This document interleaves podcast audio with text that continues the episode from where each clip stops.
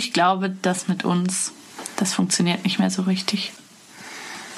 Ich weiß, dass ich wahrscheinlich nie wieder jemanden finden werde, der so toll ist wie du. Aber ich finde, irgendwie ist es vorbei. Und bevor es mit der Folge losgeht, wollte ich euch noch einmal an Podimo erinnern. Podimo ist eine App, auf der ihr ganz viele verschiedene Podcast-Shows hören könnt, auch viele, die sich mit Liebe und Trennung beschäftigen. Und die sind hinter einer Paywall, die kostet normalerweise 4,99 im Monat. Wenn ihr über podimo.de slash breakup euch ein Probeabo bucht, dann zahlt ihr nur 99 Cent und könnt also ganz günstig mal reinschauen. podimo.de slash breakup findet ihr alles und ja, wenn das was für euch ist, würde ich mich freuen, wenn ihr es da mal ausprobiert. Und jetzt viel Spaß mit der neuen Folge. Hallo, ich bin Charlotte und ihr hört Breakup, den Podcast übers Schlussmachen. Ich bin hier über eine App mit Klaus verbunden. Hallo Klaus, schön, dass du da bist. Hallo Charlotte, freue mich auch, heute Gast zu sein. Ich habe das ja das erste Mal, dass ich mit jemandem spreche, der in einer anderen Zeitzone ist. Wir haben ein paar Mal hin und her geschrieben, ob wir jetzt um drei oder um vier miteinander sprechen. Es ist bei mir vier und bei dir drei Uhr am Nachmittag, richtig? Ganz genau. Ich bin in London und das ist eine Stunde Zeitunterschied zwischen Deutschland und England. Mhm. Ich freue mich sehr, dass du heute hier bist. Einmal, weil ich in letzter Zeit vor allem Frauen hatte und immer wichtig finde, dass Geschichten so auch aus beiden Perspektiven erzählt werden. Also natürlich sind Beziehungen nicht immer nur zwischen Männern und Frauen, aber ja. doch in der Mehrheit der Fälle. Und dann finde ich das auch schön, wenn nicht nur Frauen, sondern auch Männer so ihre Trennungsgeschichten erzählen. Und dann habe ich mich auch sehr gefreut, dass du dich gemeldet hast, weil deine Geschichte so etwas widerspiegelt, was sich, glaube ich, viele wünschen, die gerade in der Trennung drinstecken, nämlich, dass man irgendwie wieder zusammenfindet. Genau, ja, ja, genau, da kann ich ein bisschen davon erzählen. Also ohne jetzt zu weit vorzugreifen, wir sind mittlerweile ähm, gute Freunde und ja, wir teilen uns einen Amazon-Account, Netflix-Account und ein Auto und wir haben eine gemeinsame Tochter. Von daher ist es mhm. eigentlich ja, ganz freundschaftlich alles. Ja, ich, also ich kenne es aus dem Bekanntenkreis, aus dem Freundeskreis und auch von mir selber, dass wenn man in dieser Trennungssituation ist und so diese riesige Angst hat, den Mensch, der einem am wichtigsten ist, irgendwie zu verlieren und so eine riesige Lücke im Leben zu haben, dann ist das das, woran man sich so festhält oder das, was man sich so wünscht, dass man denkt, vielleicht sind wir ja in fünf Jahren beste Freunde, vielleicht, weiß ich nicht, wird er irgendwann der Patenonkel meines ersten Kindes ja. oder so, also dass man irgendwie sich so wünscht, diese Verbindung zu behalten. Ja, genau. Und ja, bei uns hat es echt gut geklappt, muss ich sagen. Also wir sind, wie gesagt, gute Freunde, mhm. beziehungsweise meine Ex-Frau sagt manchmal, du bist wie mein Cousin. Ähm, ich, sie, ja. meint, sie meint halt damit, dass wir so lange zusammen waren und eigentlich mehr als Freunde, so eng verbunden, auch eher finanziell, wir haben eine Tochter gemeinsam ist eigentlich wie, als wären wir Familie. Nicht als wären wir Familie, als sind wir Familie. Und ja, ihr seid Familie, klar. Genau, wir ja. werden immer Familie bleiben. Und sie hat dann irgendwann mal das Wort Cousin benutzt. Ich sehe dich wie meinen Cousin an. Und mhm. ja, das leuchtet eigentlich ein. Und finde ich auch schön, dass wir auf freundschaftlicher, familiärer Basis noch wieder gut befreundet. Mhm. Ich würde aber trotzdem gerne am Anfang beginnen, weil für euch war ja sozusagen dieser Weg auch nicht vorgezeichnet und ich glaube, dass der auch oft ganz schön viel Arbeit bedeutet. Ja. Und vielleicht kannst du uns mal ein bisschen zurücknehmen in die Vergangenheit, so in die erste Verliebtheit, wie ihr euch kennengelernt habt. Sehr gerne. Also es war eigentlich ganz interessant. Ich habe in Deutschland gewohnt, habe dort studiert und habe dann ein, ähm, ein, ein Stipendium bekommen, um, um in Amerika stu zu studieren in Albany, das ist im Bundesstaat New York, ganz, ganz mhm. weit oben Richtung Kanada. Ja. Und bin da hingegangen und habe sie sogar schon, ich glaube, in der ersten Woche kennengelernt. Sie war so ja. Orientierungshilfe, also auch eine Studentin, hat anderen mhm. ähm, Studenten geholfen, sich quasi zurechtzufinden. Ja. Und sie ist mexikanischer Abstammung, ist in Amerika, ich glaube, ist mit 14 nach Amerika gezogen aber hat auch immer gerne mit anderen ja, Ausländern zusammen gelebt, befreundet. Und daher hat sie auch immer relativ gern bei diesen International ähm, Wochen da ähm, volontiert, weil sie einfach neue Freunde kennenlernen kann in der Zeit. Und da haben wir uns auch das erste mhm. Mal getroffen. Wie alt wart ihr da? Ähm, das muss ich mal rechnen. Sie war, ich weiß gar nicht, 18 oder so. Ich glaube, mhm. sie war 18 oder 19. Und ich bin fünf Jahre älter, also 24. Ja, und ähm, zu der Zeit war ich noch mit einer deutschen Freundin zusammen. Uiuiui. Da ging ja auch gar nichts am Anfang natürlich. Wir waren so ein bisschen befreundet und dann irgendwie hat sich halt mit meiner deutschen Freundin so ein bisschen auseinandergelebt und ich habe mich in sie angefangen zu verlieben und dann sind wir auch zusammengekommen. Ja. Und dann hast du dich quasi getrennt, ähm, irgendwie übers Telefon oder über Zoom und dann. Ja, genau, über, übers Telefon. Da war gar nicht ja. so viel mit Zoom, vielleicht Skype, aber ich glaube meistens einfach direkt telefoniert. Ja. Ja, erstmal ähm, ja, war da was zwischen uns beiden ganz kurz und dann ähm, habe ich auch relativ zügig mit meiner Freundin Schluss gemacht, weil es natürlich nicht fair ist. Mhm. Und ja, ich habe gewusst, dass, dass die Beziehung einfach nichts mehr wird in Deutschland und ähm, ja, habe mich ganz schön in die Fernanda heißt sie, mich ganz schön in die Fernanda verliebt. Und ja. da war natürlich die Entscheidung für mich ganz naheliegend. Ist ja auch in dem Alter noch relativ häufig so, dass man ins Ausland geht und dann irgendwie merkt, jetzt ist irgendwie Deutschland gerade so weit entfernt und jetzt habe ich gerade so einen großen Schritt gemacht und dann trennen sich, glaube ich, ganz, ganz viele Paare so. Genau. Einfach über die Distanz auch. Für mich war es auch so ein bisschen frei sein. So, ich bin in, ähm, kann ich vielleicht kurz erzählen, in Würzburg aufgewachsen, also mhm. relativ behütet in einer katholischen Familie, eigentlich sehr liberal katholisch, würde ich sagen. Ich hab, wir haben daheim immer über Sex reden können, ein bisschen auch über Kiffen geredet, viel getrunken und das war meinen Eltern auch ja recht nicht und unterstützt haben sie es nicht unbedingt, aber ähm, haben mir einfach die Freiheit gegeben, äh, mich auszuleben und die Sachen auszuprobieren, die man als Jugendlicher einfach ausprobieren will. Mhm. Aber dann irgendwie so in Amerika war das dann doch noch mal eine Nummer ein bisschen mehr. Ich habe so wirklich gar keinen gekannt, konnte machen, was ich wollte und habe mich einfach so richtig frei gefühlt. Ja, frei jemanden zu daten, auch wenn ich Bock habe, auf Dates zu gehen oder auch nicht auf Dates zu gehen. Ähm, ja, hat mir echt Spaß gemacht, diese Freiheit zu finden. Ja, das ist ja auch geil, wenn man eben so Anfang, Mitte 20 ist. Da weiß ich nicht, da passt das, glaube ich, auch extrem gut. Da hat man noch nicht so diese Sehnsucht, jetzt irgendwo anzukommen oder Sicherheit zu haben und so. Also da ist man, glaube ich, gerade in so einer Lebensphase, wo das extrem gut passt. Ja, genau. dann war ich natürlich in New York City auch ein paar Mal. Das ist dann schon cool, so als junger junger Würzburger aus einer kleinen, kleinen Stadt nach New York ja. zu gehen. Das war schon beeindruckend, muss ich sagen. Mit Freunden irgendwie mal fürs Wochenende runterfahren, ein bisschen Party machen unten. Die Börse habe ich mir von außen mal angeschaut, so ein bisschen rumgelaufen. Das war schon cool, muss ich sagen, als junger Mensch. Hat schon Spaß gemacht. Ja, sicher. Ja, ja. New York ist ja auch einfach sau beeindruckend. Das ist eine ja. coole Stadt. Ja. ja. Ja, und ich muss auch sagen, ich, das ganze so Beziehungsthema war mir auch gar nicht so wichtig früher. Ich war einfach jung, wollte Spaß haben, so, keine Ahnung, sie war hübsch, Sex war gut, was willst du mehr als Student, wenn du jung bist, gell? Ja. Ich habe jetzt auch nicht so groß drüber nachgedacht, heiraten, Kinder kriegen, halt so gar nicht auf dem Horizont oder so bei mir. Es war einfach nur, ne, du bist jung, Student und klar, allein sein will man nicht und einfach ein bisschen Spaß haben im Leben. Mhm. Und sie war. Aber du warst schon verliebt, also du hast ja, es schon ernst genommen. Ja, genau, auf jeden Fall. Ja. Und wie hat sich das dann weiterentwickelt? Also wie ist das ernster geworden zwischen euch? Ich glaube einfach über Zeit. Wir haben viel Zeit zusammen verbracht, sind zusammen in Urlaub gefahren, einmal nach Boston mit dem Auto. Das war sehr schön und zusammen weggegangen, abends quasi in die Kneipe gegangen, mit Freunden trinken, dann abends zusammen heim. Ähm, und einfach viel Zeit miteinander verbracht, sind uns immer näher gekommen. Und dann hatten wir auch so, wir waren so beide, glaube ich, ein bisschen verrückt, noch so verrückt und wild. Wir haben dann so ganz spontan Spring Break nach Hawaii gebucht, was wir uns auch überhaupt nicht leisten konnten als Studenten. Mhm. Und hatten dann auch irgendwie so total scheiß Verbindungen, irgendwie so acht Stunden Aufenthalt in LA von, ähm, ich glaube, abends um 11 Uhr bis am nächsten Tag um 7 Uhr mussten wir am Flughafen pennen. Also was ist traumhaft, ja. Aber dafür war der Flug halt, also die, die ganze Reise, das Paket war halt echt günstig und sind dann für, ich glaube, acht, neun Tage nach, so ganz spontan mal nach Hawaii geflogen von New York, was halt auch, keine Ahnung, acht Stunden, neun Stunden Flugzeit insgesamt mit Umsteigen halt in LA. Und das war irgendwie auch wieder, was ich vorhin so gemeint habe, die Freiheit, es zu machen, was ich will.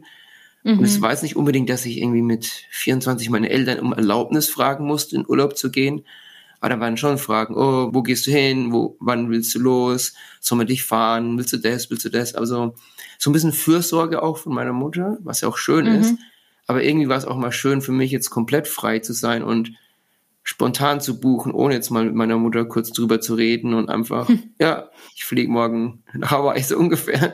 Mama ja, kann sie auf dem Handy cool. erreichen. Und da war sie auch so ähnlich, sehr spontan, freier Mensch und ich glaube, da haben wir uns dann richtig verliebt in diesem Urlaub. Hat sie denn auch studiert zu der Zeit oder? Ja, genau. Sie hat, wie sagt man auf Deutsch, Versicherungsmathematik studiert.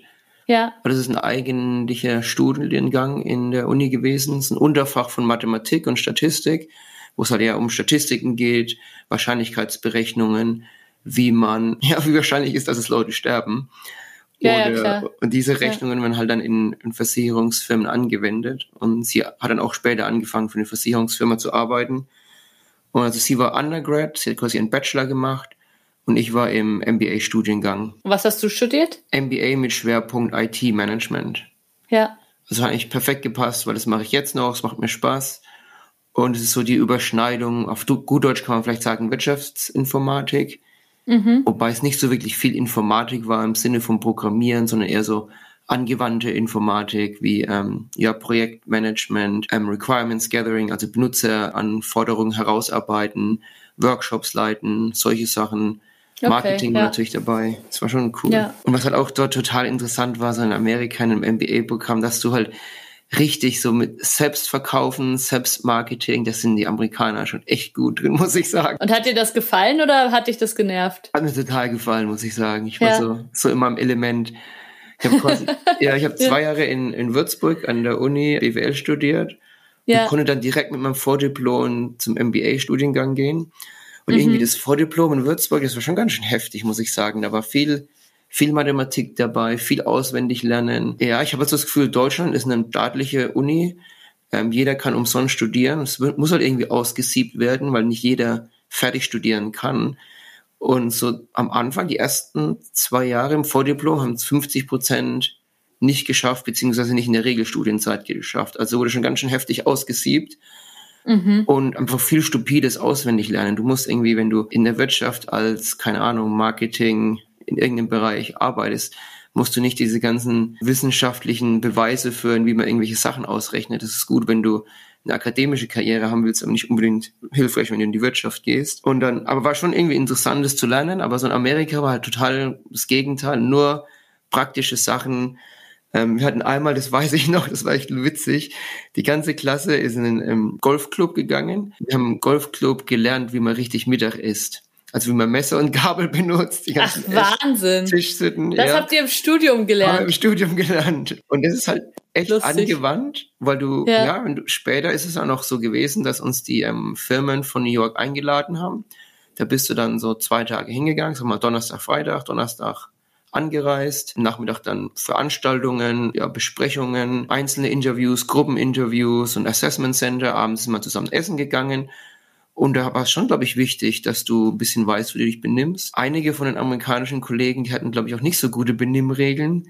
Von, ich meine, ich muss jetzt sagen, in Bayern aufgewachsen mit einer katholischen Familie, da gab es natürlich schon Tischsitten, aber so ein paar Amis, die waren da eher so ein bisschen entspannt. Die haben noch, glaube ich, einiges Neues gelernt bei diesen Tischmanieren. Mhm. Aber das war dann auch wirklich hilfreich, wenn man das später in diesem Assessment Center abends wusste, okay, die Servette legt man dahin, wenn man aufsteht, man stellt einen Stuhl wieder rein, also einfach höflich und elegant sein. Und Ja. das war wirklich so Teil vom Curriculum. Das waren wirklich so quasi Sachen, für die du Credit Points gekriegt hast. Ja, da so. hat man jetzt, glaube ich, keinen Credit bekommen davon, aber es war Teil der ähm, Teil des Curriculums. Ich glaube, es war sogar unter der Woche. Mhm. Und wenn du sagst so selbst verkaufen, was hat man da noch gelernt? Das finde ich eigentlich ganz spannend. Einfach sehr viel Präsentationen, egal welches Fach wir war, es war. Wir hatten Marketing, Strategie, IT-Management, aber dann auch so Rechnungswesen. Und beim Rechnungswesen war zum Beispiel so, du hast eine, Aktie analysiert und musstest dann die Analyse an deine Kollegen weiterverkaufen und sagen, hey, ich habe diese Aktie analysiert und ich glaube, ihr solltet die Aktie kaufen wegen diesen drei Gründen. Eins, zwei, drei. Es wird halt sehr viel Wert gelegt, nicht nur die Sachen zu lernen, sondern auch anzuwenden und zu präsentieren und zu verkaufen. Und dann ist halt auch so ein bisschen die amerikanische Mentalität. Das hat mich auch geschockt, muss ich sagen. Teilweise wussten halt Leute überhaupt nichts. Das hast du dann schon mal irgendwie gemerkt nach ein paar Monaten, dass sie nicht gar keine Ahnung haben, manche Leute. Aber die konnten so gut reden und einen so gut zukäsen. Denkst du echt, das sind nur so Laberbacken, ey. Die haben ja gar nichts auf dem Kasten. Aber die wissen halt, sind extrem selbstbewusst, die stehen da vorne und erzählen dir das Blaue vom Himmel. Und du denkst, boah, der hört sich ja voll intelligent an und der weiß ja alles. Aber du merkst dann, dass halt viel auch, ja, so Buzzwords, so, so Rhetoriktechniken, Buzzwords und einfach viel Selbstbewusstsein ist. Was würdest du denn sagen, wo bist du heute zwischen diesen beiden Welten? Hast du davon viel mitgenommen oder denkst du, du bist eher immer noch so der Würzburger Junge, der eher fleißig ist und dann eher mal ein bisschen tiefer stapelt. Beste von beiden Welten, würde ich sagen. das ist auch ein gutes Selbstbewusstsein. Genau, also Selbstbewusstsein habe ich auf jeden Fall. tiefer stapeln eher seltener. Ja. Nee, ich würde sagen, viel, viel mehr amerikanisch, Englisch ja. als Deutsch. Ja, viel mehr. Das ist mir sogar einmal bewusst gemacht worden. Ich habe dann in Amerika fertig studiert, habe dann noch mhm. mal kurz so ein gutes Jahr in Deutschland gelebt und habe dann in Deutschland gearbeitet. Und nach zwei Jahren Amerika war ich auch schon ganz schön amerikanisiert. Ja. Und habe dann im, ich im Job hat mir dann mein Kollege oder mein Boss auch ein bisschen Feedback gegeben, dass ich zu, ähm, wie war das, dass ich mir zu viel vornehme, dass ich zu, ich weiß es gar nicht mehr wörtlich, was er gemeint hat, aber es ging schon ein bisschen in diese Richtung, du arbeitest sehr amerikanisch und so, wie du dich verkaufst. Ich glaube, du bist in Deutschland und kannst mir ein bisschen tiefer stapeln. Mittlerweile hat er sehr okay, lieb und sehr ja. nett gesagt. Das war jetzt auch, ja, das war jetzt irgendwie nicht, dass ich von der Firma verwiesen wurde, aber so zwischen zwei Augen ein ähm, nettes Gespräch. Und ich war auch noch ein junger Kollege und er war alt und älter erfahren und hat mich da so ein bisschen wieder in die deutsche Kultur eingewöhnt, ganz langsam. Lustig. Ja. Spannend, aber machen wir bei der Beziehung weiter. Ich bin nicht sicher, wie viele Hörerinnen und Hörer das so interessant finden wie ich. Ich finde es sehr spannend. Ähm, aber lass uns doch noch mal weitermachen bei euch beiden jungen Studenten. Wie ging es dann mit euch weiter? Wie ging es mit eurer Beziehung weiter? Genau, also ich glaube, wir waren bei, ähm, wir waren in Hawaii und da war auch ein ja. interessantes Gespräch in Hawaii. Wir sind ähm, auf einem wunderschönen Hawaii ist eine Vulkaninsel, liegt ja, ja, ja mitten im Pazifik. Und da ist auch nichts außenrum. Das ist halt wirklich der Vulkan, der halt von unten aus dem Meeresboden rausging. Und teilweise sieht man es oben auch noch auf der Insel. Und wir waren dann auch auf einem ähm, Vulkan spazieren gehen. Und ja, es war einfach ein beeindruckendes Landschaftsbild in der Natur. Und ich glaube, deshalb kann ich mich auch noch so gut an die ähm, Unterhaltung erinnern. Und sie war auch sehr prägend, weil ähm, meine Ex-Frau hat zwei interessante Sachen gesagt oder zwei, drei interessante Sachen. Einmal möchte sie ähm, nur ein Kind haben. Es war von vornherein klar, sie möchte ein Kind. Am liebsten eine Tochter. Sie möchte, dass die, das Kind Clara heißt. Und sie möchte auch gern so ein bisschen verwöhnen und ja, sie wird es gern schon verwöhnen. Einzelkind, schön verwöhnen und ihr alles geben. Sie hat halt nicht so viel, ist jetzt nicht unbedingt arm aufgewachsen, aber es gab schon mal finanzielle Notlagen in der Familie mhm. in Mexiko mit ja, ich glaube, die Eltern haben sich selbstständig gemacht oder mehrmals versucht, selbstständig zu machen, hatten dann finanziell nicht so eine gute Entscheidung getroffen, sind nach Amerika gegangen und dann in Amerika auch, weil speziell der Vater hat sehr, sehr schlecht Englisch geredet, er musste dann die voneinander oft mit und um, zum Beispiel bei der Bank, mit der Bank reden, finanzielle Sachen, ähm, medizinische Sachen musste sie halt als 14-, 15-Jährige übersetzen und hat da, mhm. glaube ich, relativ viel Verantwortung als Kind übernehmen müssen und auch relativ viel mitbekommen über finanzielle Bedrängnisse der Eltern. Und es hat dann so ein bisschen vom einen Extrem ins andere Extrem gegangen, meiner Meinung nach. So, ich möchte meinem Kind alles erlauben, alles geben. Das soll ein Kind sein, das soll sich ausleben, das soll sich nicht mit solchen Dingen belasten.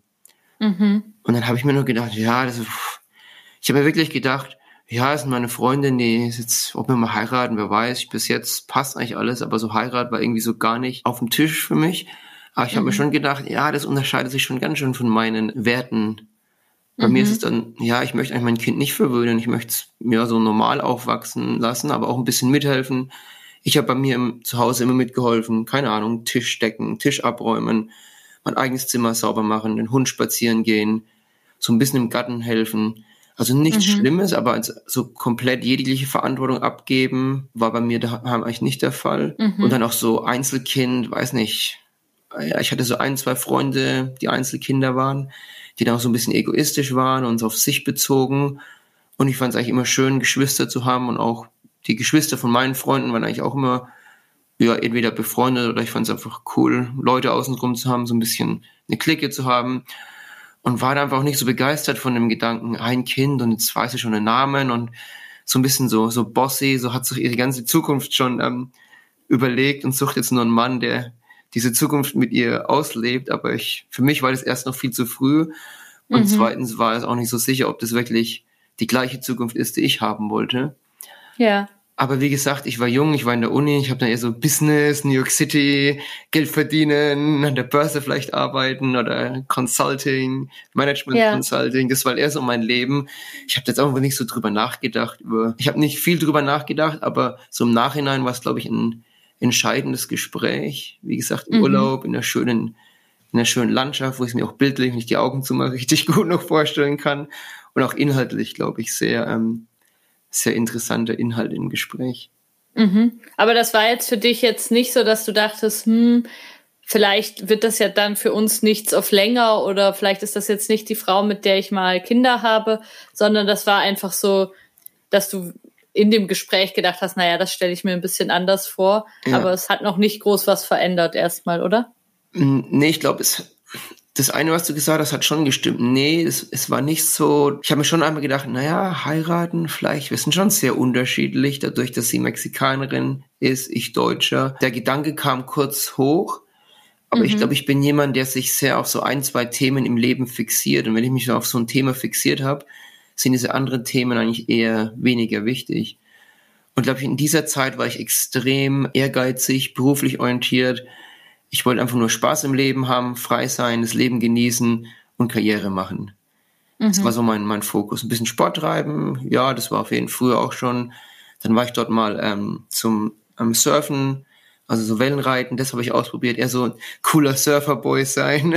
Ja, ja, sicher. Ich ähm, habe ein Bild vor Augen, Klaus. Ich kann mir das vorstellen. vorstellen. Ja. So irgendwo zwischen Surfbrett und Hawaii und New York City mit dem Anzug und als geschniegelter Unternehmensberater rumrennen. Mhm. Das war so halt meine Identität als ja in den jungen Mitzwanzigern. Ja. Und so wie gesagt, so Hochzeit, heiraten, Kinder war einfach, ja, so mal schauen, wie heißt es auf Englisch?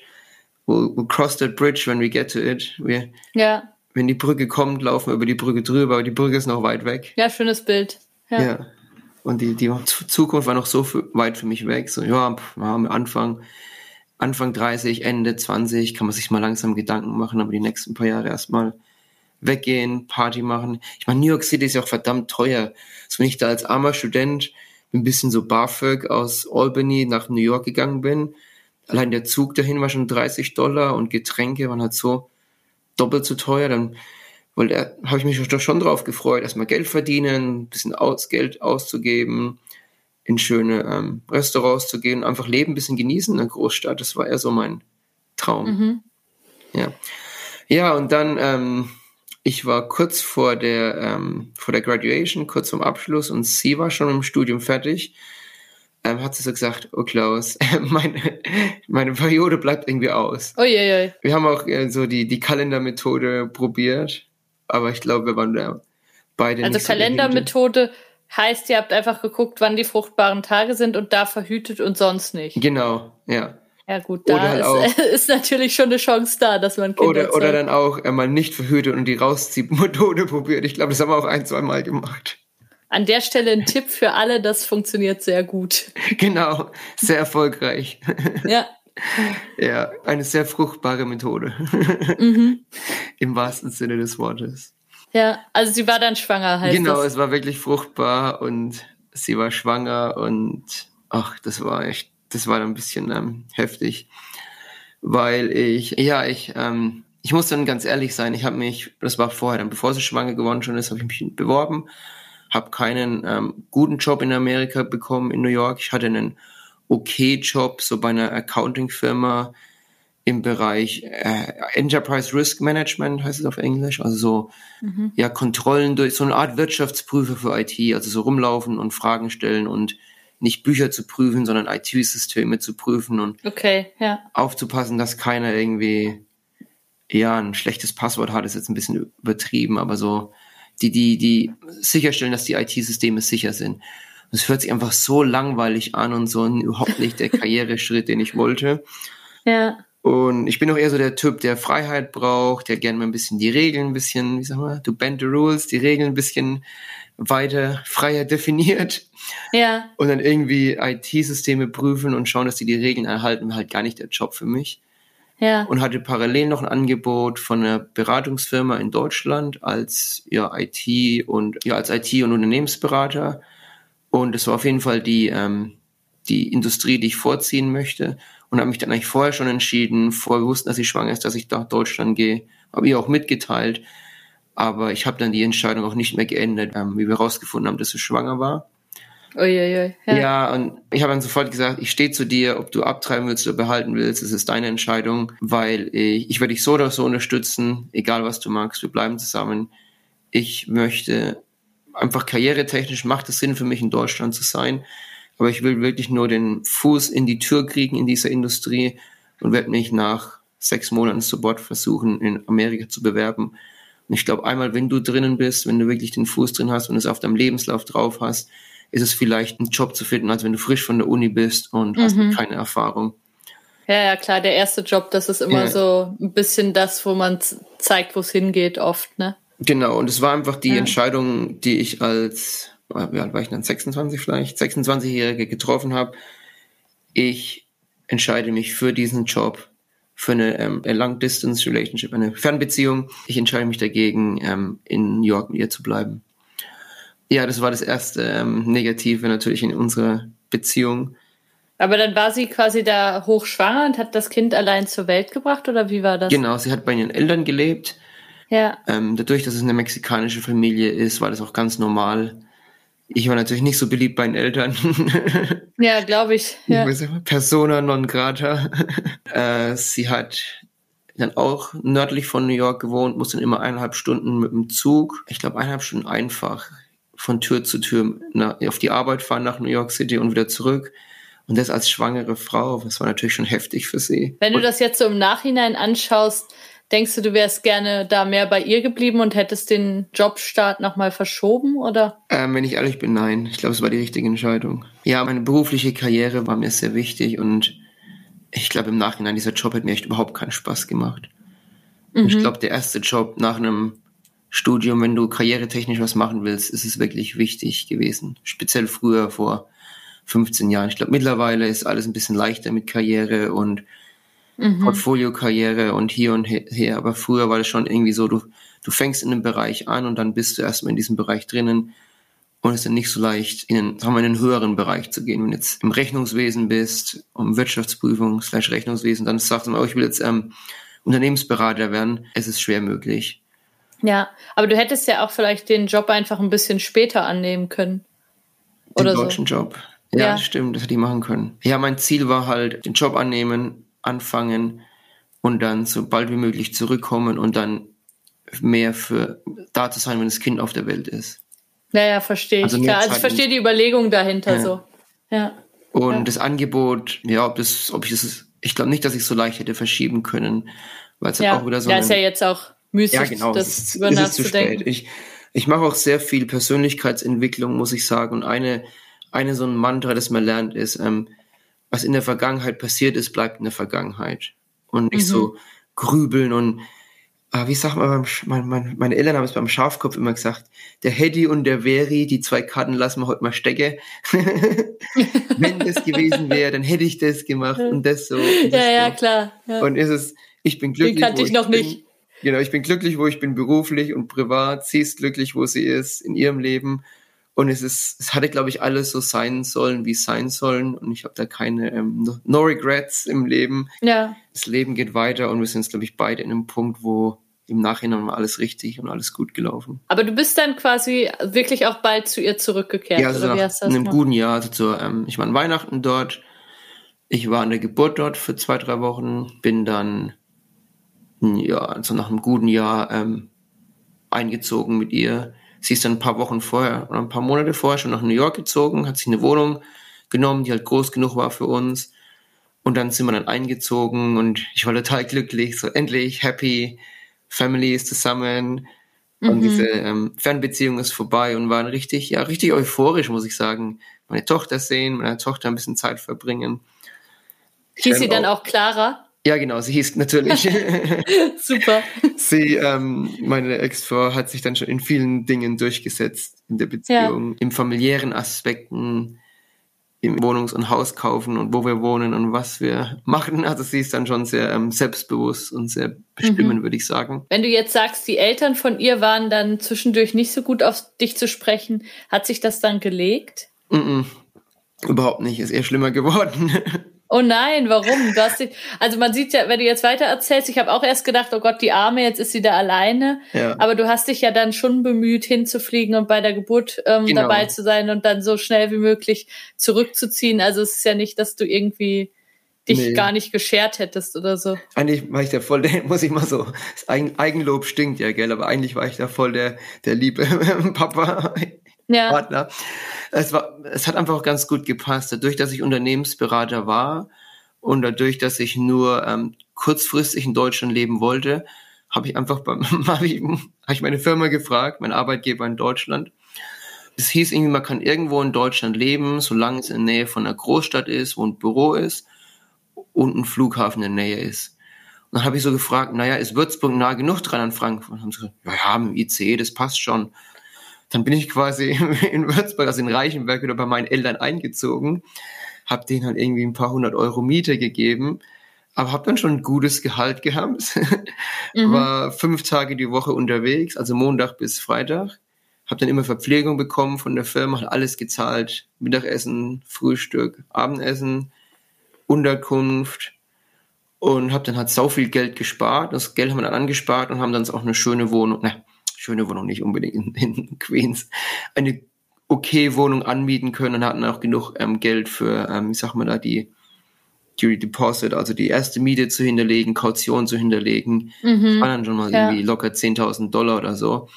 Ja. Und da muss ich sagen, ich habe jetzt einfach sehr moderat gelebt, bin ich in den großen Urlaub gegangen, Geld gespart und Urlaubstage nach Amerika geflogen. Und es war eigentlich auch okay für mich, muss ich sagen. Es war war in Ordnung. Ich habe meinen Traumberuf gehabt, wobei es dann im Nachhinein auch nicht unbedingt, unbedingt der Traumberuf war. Aber ich war glücklich und wie gesagt, hatte diese Vorfreude, bald mich mit meiner Familie zu vereinen.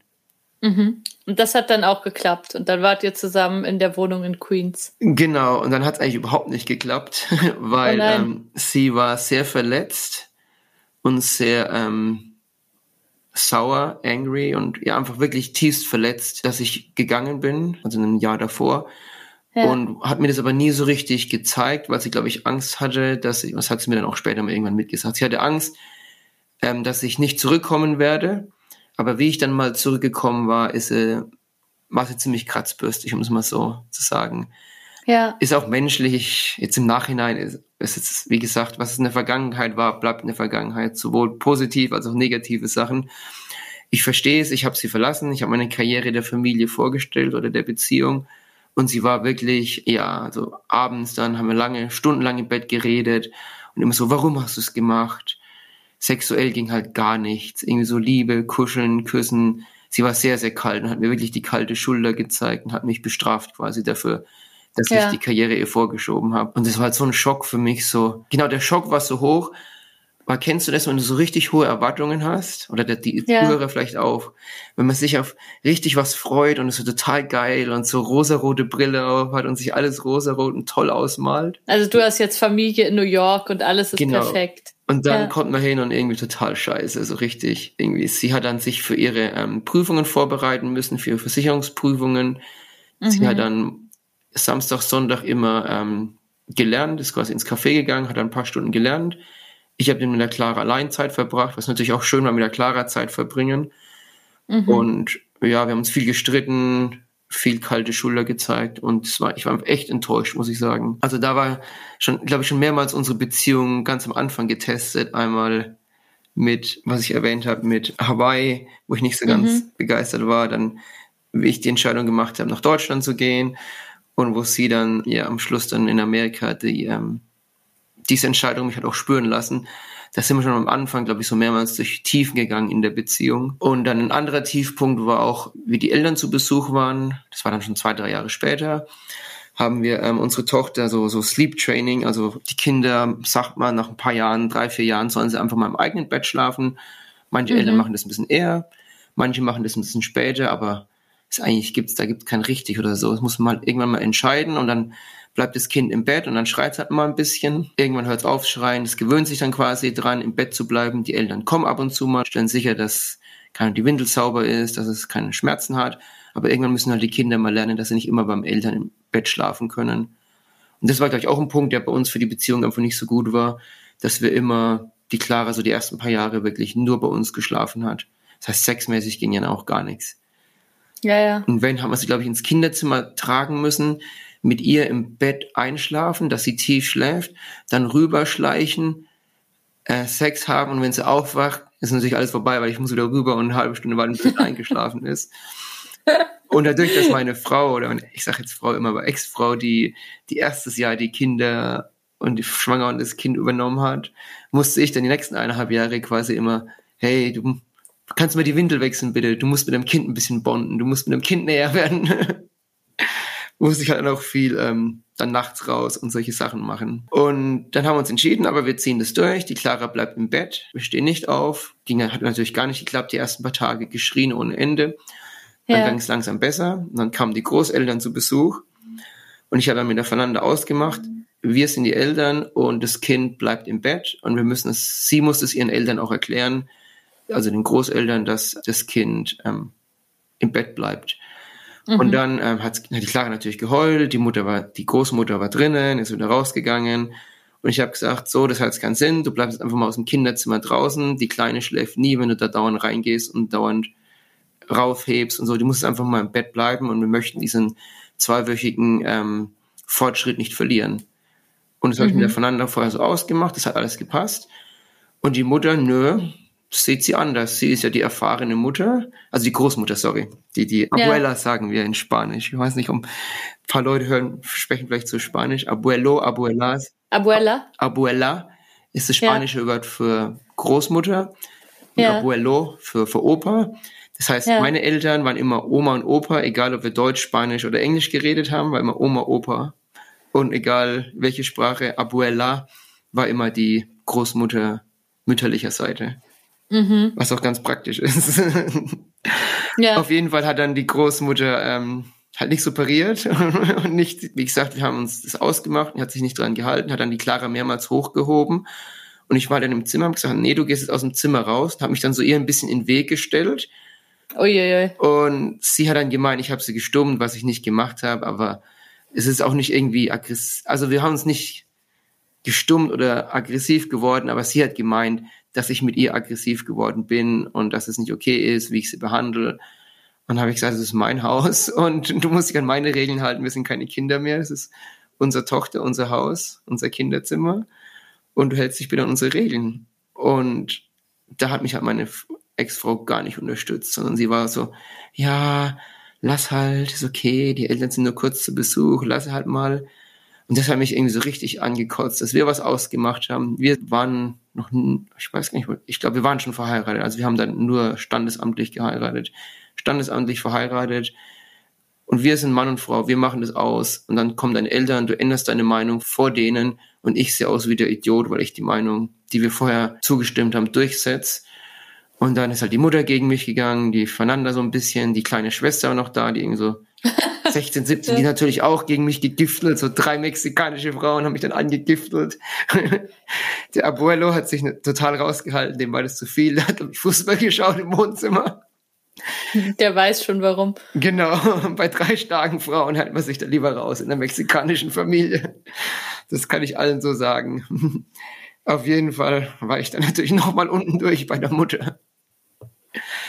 Und ja, die, Be die Beziehung zu den Großeltern ist dann auch nicht, ja, es war neutral, sagen wir mal so. Und dann war ich halt echt wirklich in meine Frau enttäuscht, dass sie mich nicht unterstützt hat.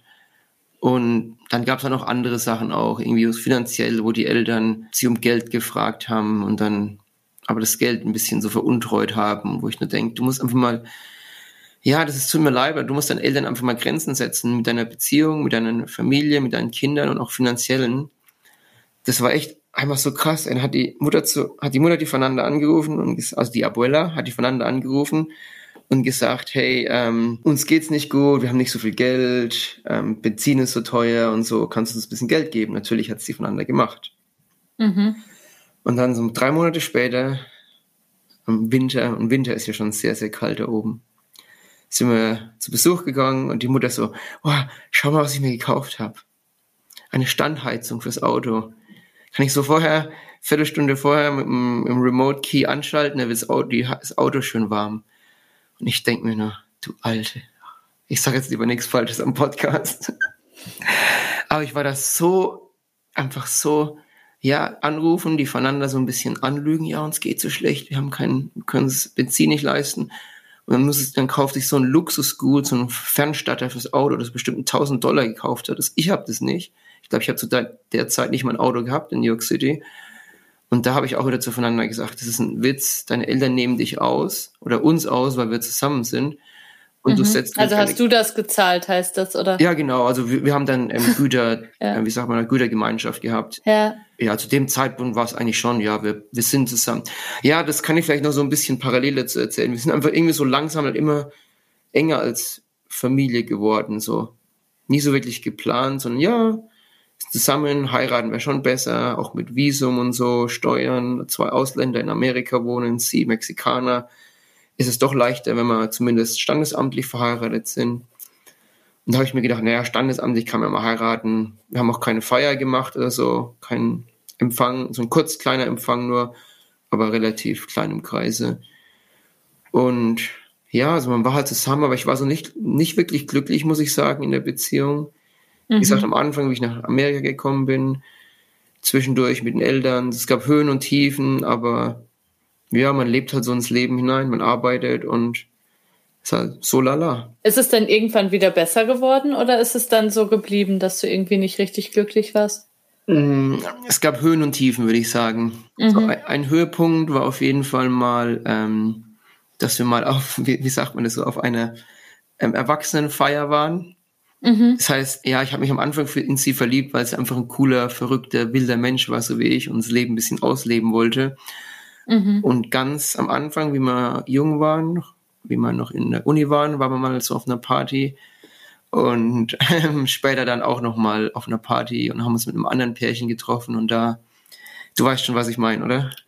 Also so eine Swinger-Sache, Genau, eine Swinger-Sache gemacht. Ja. Und das fand ich halt schon irgendwie cool, so verheiratet zu sein, einen festen Partner zu haben, eine feste Beziehung und so ein bisschen sich ausspielen das fand ich schon geil. Das waren auf jeden Fall Höhepunkte. Ich, ich mache es mal ein bisschen schneller, sonst die Geschichte mhm. dreht sich. Und dann sind wir auch nach, nach London gezogen zusammen.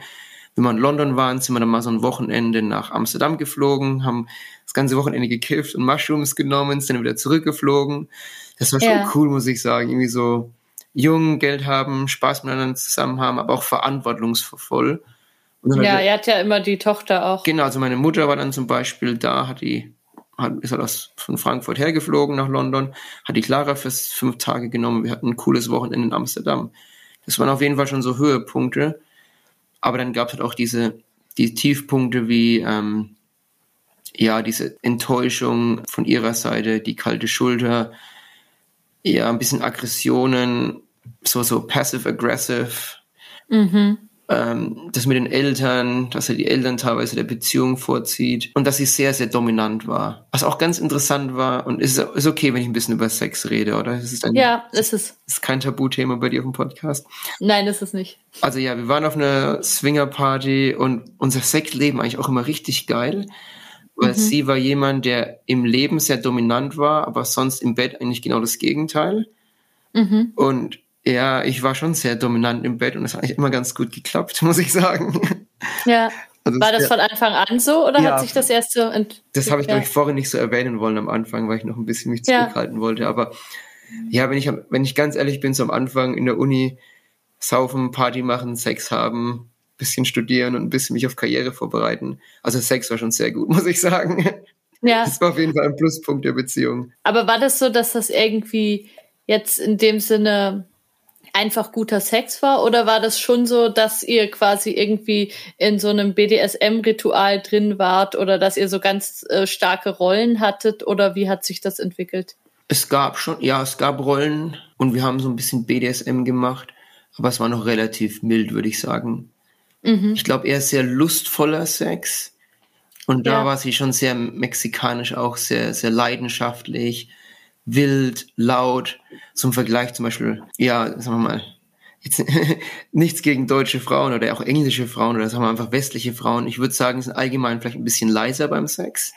Mhm. Und ich rede jetzt da wirklich nur von meiner Erfahrung und ich möchte auch da kein ähm, irgendwie, ähm, aber es war so meine persönliche Erfahrung einfach. Und mhm. bei ihr war es laut und so richtig gestöhnt und das hat mich schon ganz schön angetönt. So lauter, wilder Sex, ähm, das ich einfach so vorher nie erlebt hatte. Mhm. Das war jetzt gar nicht so extrem viel BDSM, sondern einfach verschiedene Sachen ausprobieren, ein bisschen BDSM dominieren, äh, Roleplay. Sie war auch sehr kreativ. Also wir waren beide, glaube ich, spielerisch. Irgendwie so Nachhilfelehrer, Secretary, was so Spiele gemacht, uns verkleidet, Blindfolding mit Öl. Also wir hatten dann schon ein cooles Liebesleben, muss ich sagen, als ähm, Ja, das klingt auch als cool. Und das war Ehepaar. auch wirklich so, als ihr junge Eltern wart und so, das ging eigentlich immer, hat sich das so durchgezogen, dass ihr wirklich guten Sex hattet. Ja, oder? das ging perfekt.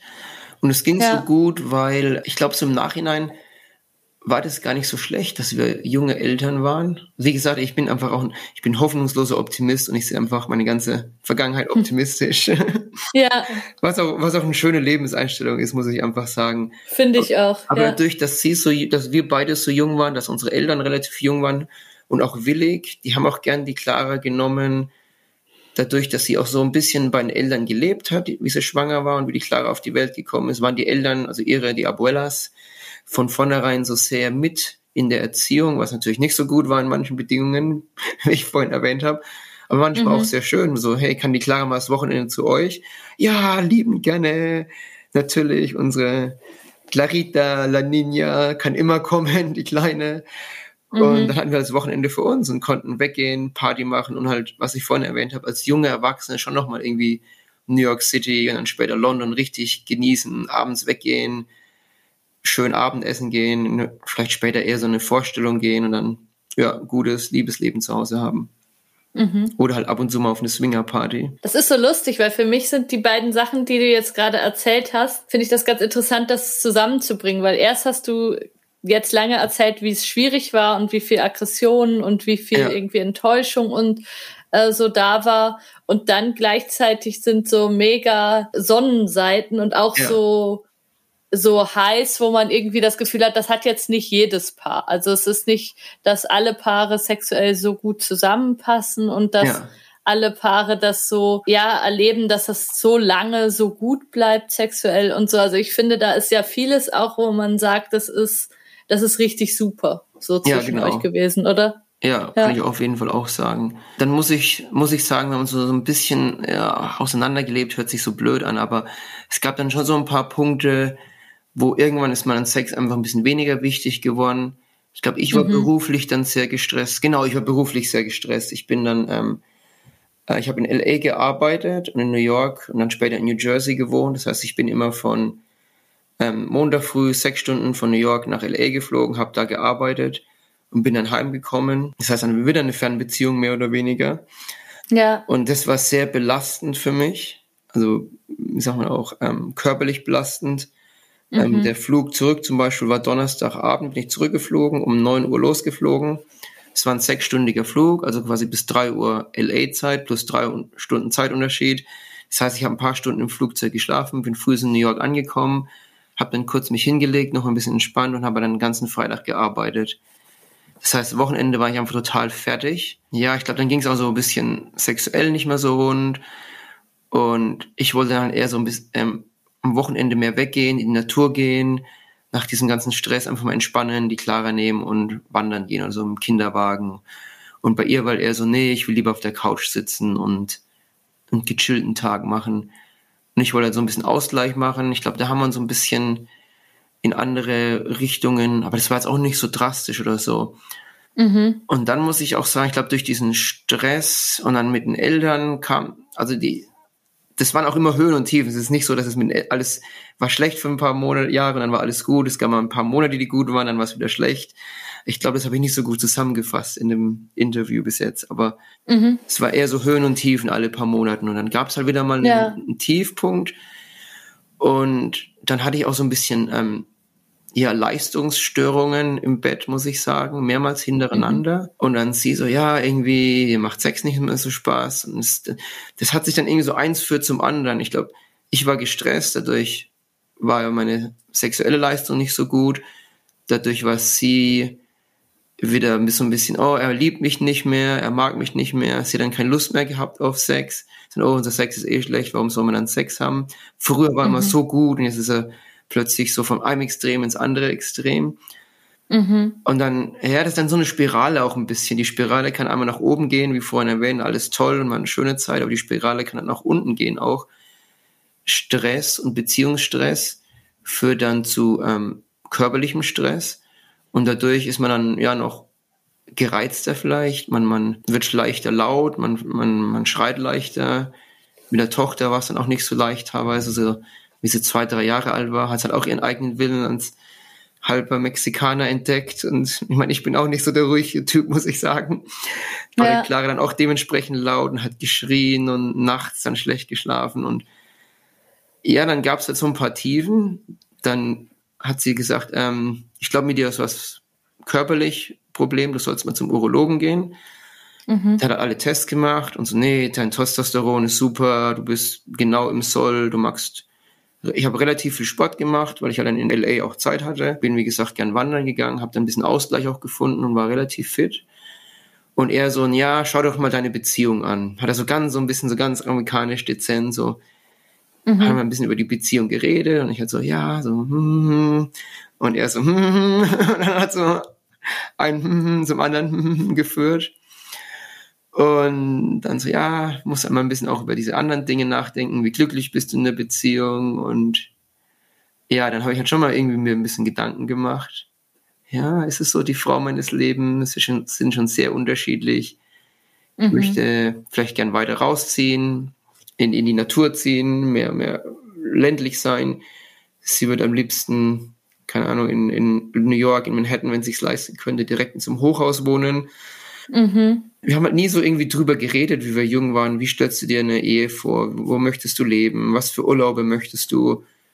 Es kam halt irgendwie so, so ihr Traumurlaub ist zum Beispiel am Strand liegen, all inclusive, Beine hochlegen hm. und zwei Wochen Sonnen. Ja. Und meiner ist so, keine Ahnung, Zelten gehen, surfen gehen, segeln gehen, Sport aktiv und vielleicht mal so ein, zwei Tage relaxen zwischendurch. Und das haben wir auch so ein bisschen kombiniert dann. Dann habe ich halt irgendwie Sport gemacht, wie sie am Pool gelegen war, aber irgendwie war es halt dann so individuell auch. Wann war denn so der Punkt, wo du dir wirklich mal überlegt hast, vielleicht ist es besser, wenn wir uns trennen? Ja, der, der kam dann erst viel später eigentlich. Es gab dann oh, bestimmt fünf, sechs Jahre später, also dann sind wir nach London gezogen. Das war das Leben seit acht Jahren jetzt in London, seit 2012, also seit neun Jahren leben in London. Mhm. Und da war ich auch noch alles okay. Dann war es so ein bisschen, ja, vielleicht gründe ich eine Firma, habe mich dann wieder so auf Firmengründen ein bisschen spezialisiert, wollte mich selbstständig machen, Entrepreneur sein, next, nächste hm. Facebook mhm. machen. Ja. Da war dann so Beziehung eher wieder im Hintergrund. Dann waren wir hier wieder mal auf einer Party, das war echt ganz cool. Und dann habe ich sehr viel ähm, so Persönlichkeitsentwicklung gemacht. Ähm, was nicht, Tony Robbins, ob das vielleicht ein paar Zuhörern was sagen, Landmark. Und da gibt's so einen Spruch, you drank the Kool-Aid. Oder du bist vom Virus empfallen. Wenn du einmal von diesem Virus so gebissen wurdest, ja, dein Leben kann toll sein, du kannst ein super Leben haben. Du sollst dich nicht so mit, wie sagt man auf Deutsch, mediocre so, mhm. so mittelmäßig. mittelmäßig abfinden, sondern jeder hat ein Recht darauf, ein schönes, tolles Leben zu haben. Und mein Leben war halt irgendwie so mittelmäßig. Speziell meine Beziehung fand ich war so mittelmäßig. Mhm. Und der gute Sex, den wir früher hatten, ist immer seltener geworden. Wir haben uns, wie gesagt, urlaubsmäßig ein bisschen in andere Richtungen bewegt. Weggehenmäßig, freundschaftsmäßig. Ich wollte dann, oh, mal Burning Man Festival wäre cool. Und nie so, so viel Dreck, so viel Staub und Zelten ich will lieber All-Inclusive machen. Habt ihr mal überlegt, noch ein Kind zu bekommen oder war immer klar, ein Kind ist ideal? Ja, irgendwann war es mir dann einfach klar, vielleicht ist es besser, kein Kind, kein zweites Kind mehr zu bekommen. Dann habe ich schon gedacht, naja, man muss auch nicht immer für immer verheiratet sein. Ja. Kann ja auch, wenn das Kind dann 20 ist, mal ähm, sich scheiden lassen oder mhm. trennen. Es war schon so ein bisschen im Hintergrund. Und dann habe ich halt, wie gesagt, mehr und mehr mich mit diesem Persönlichkeitsentwicklung befasst. Habe noch live also dort Coaches kennengelernt, Beziehungscoach einfach nur als Freund gehabt, die sich, die wirklich Leuten privat, die beruflich Leuten mit privaten Problemen helfen.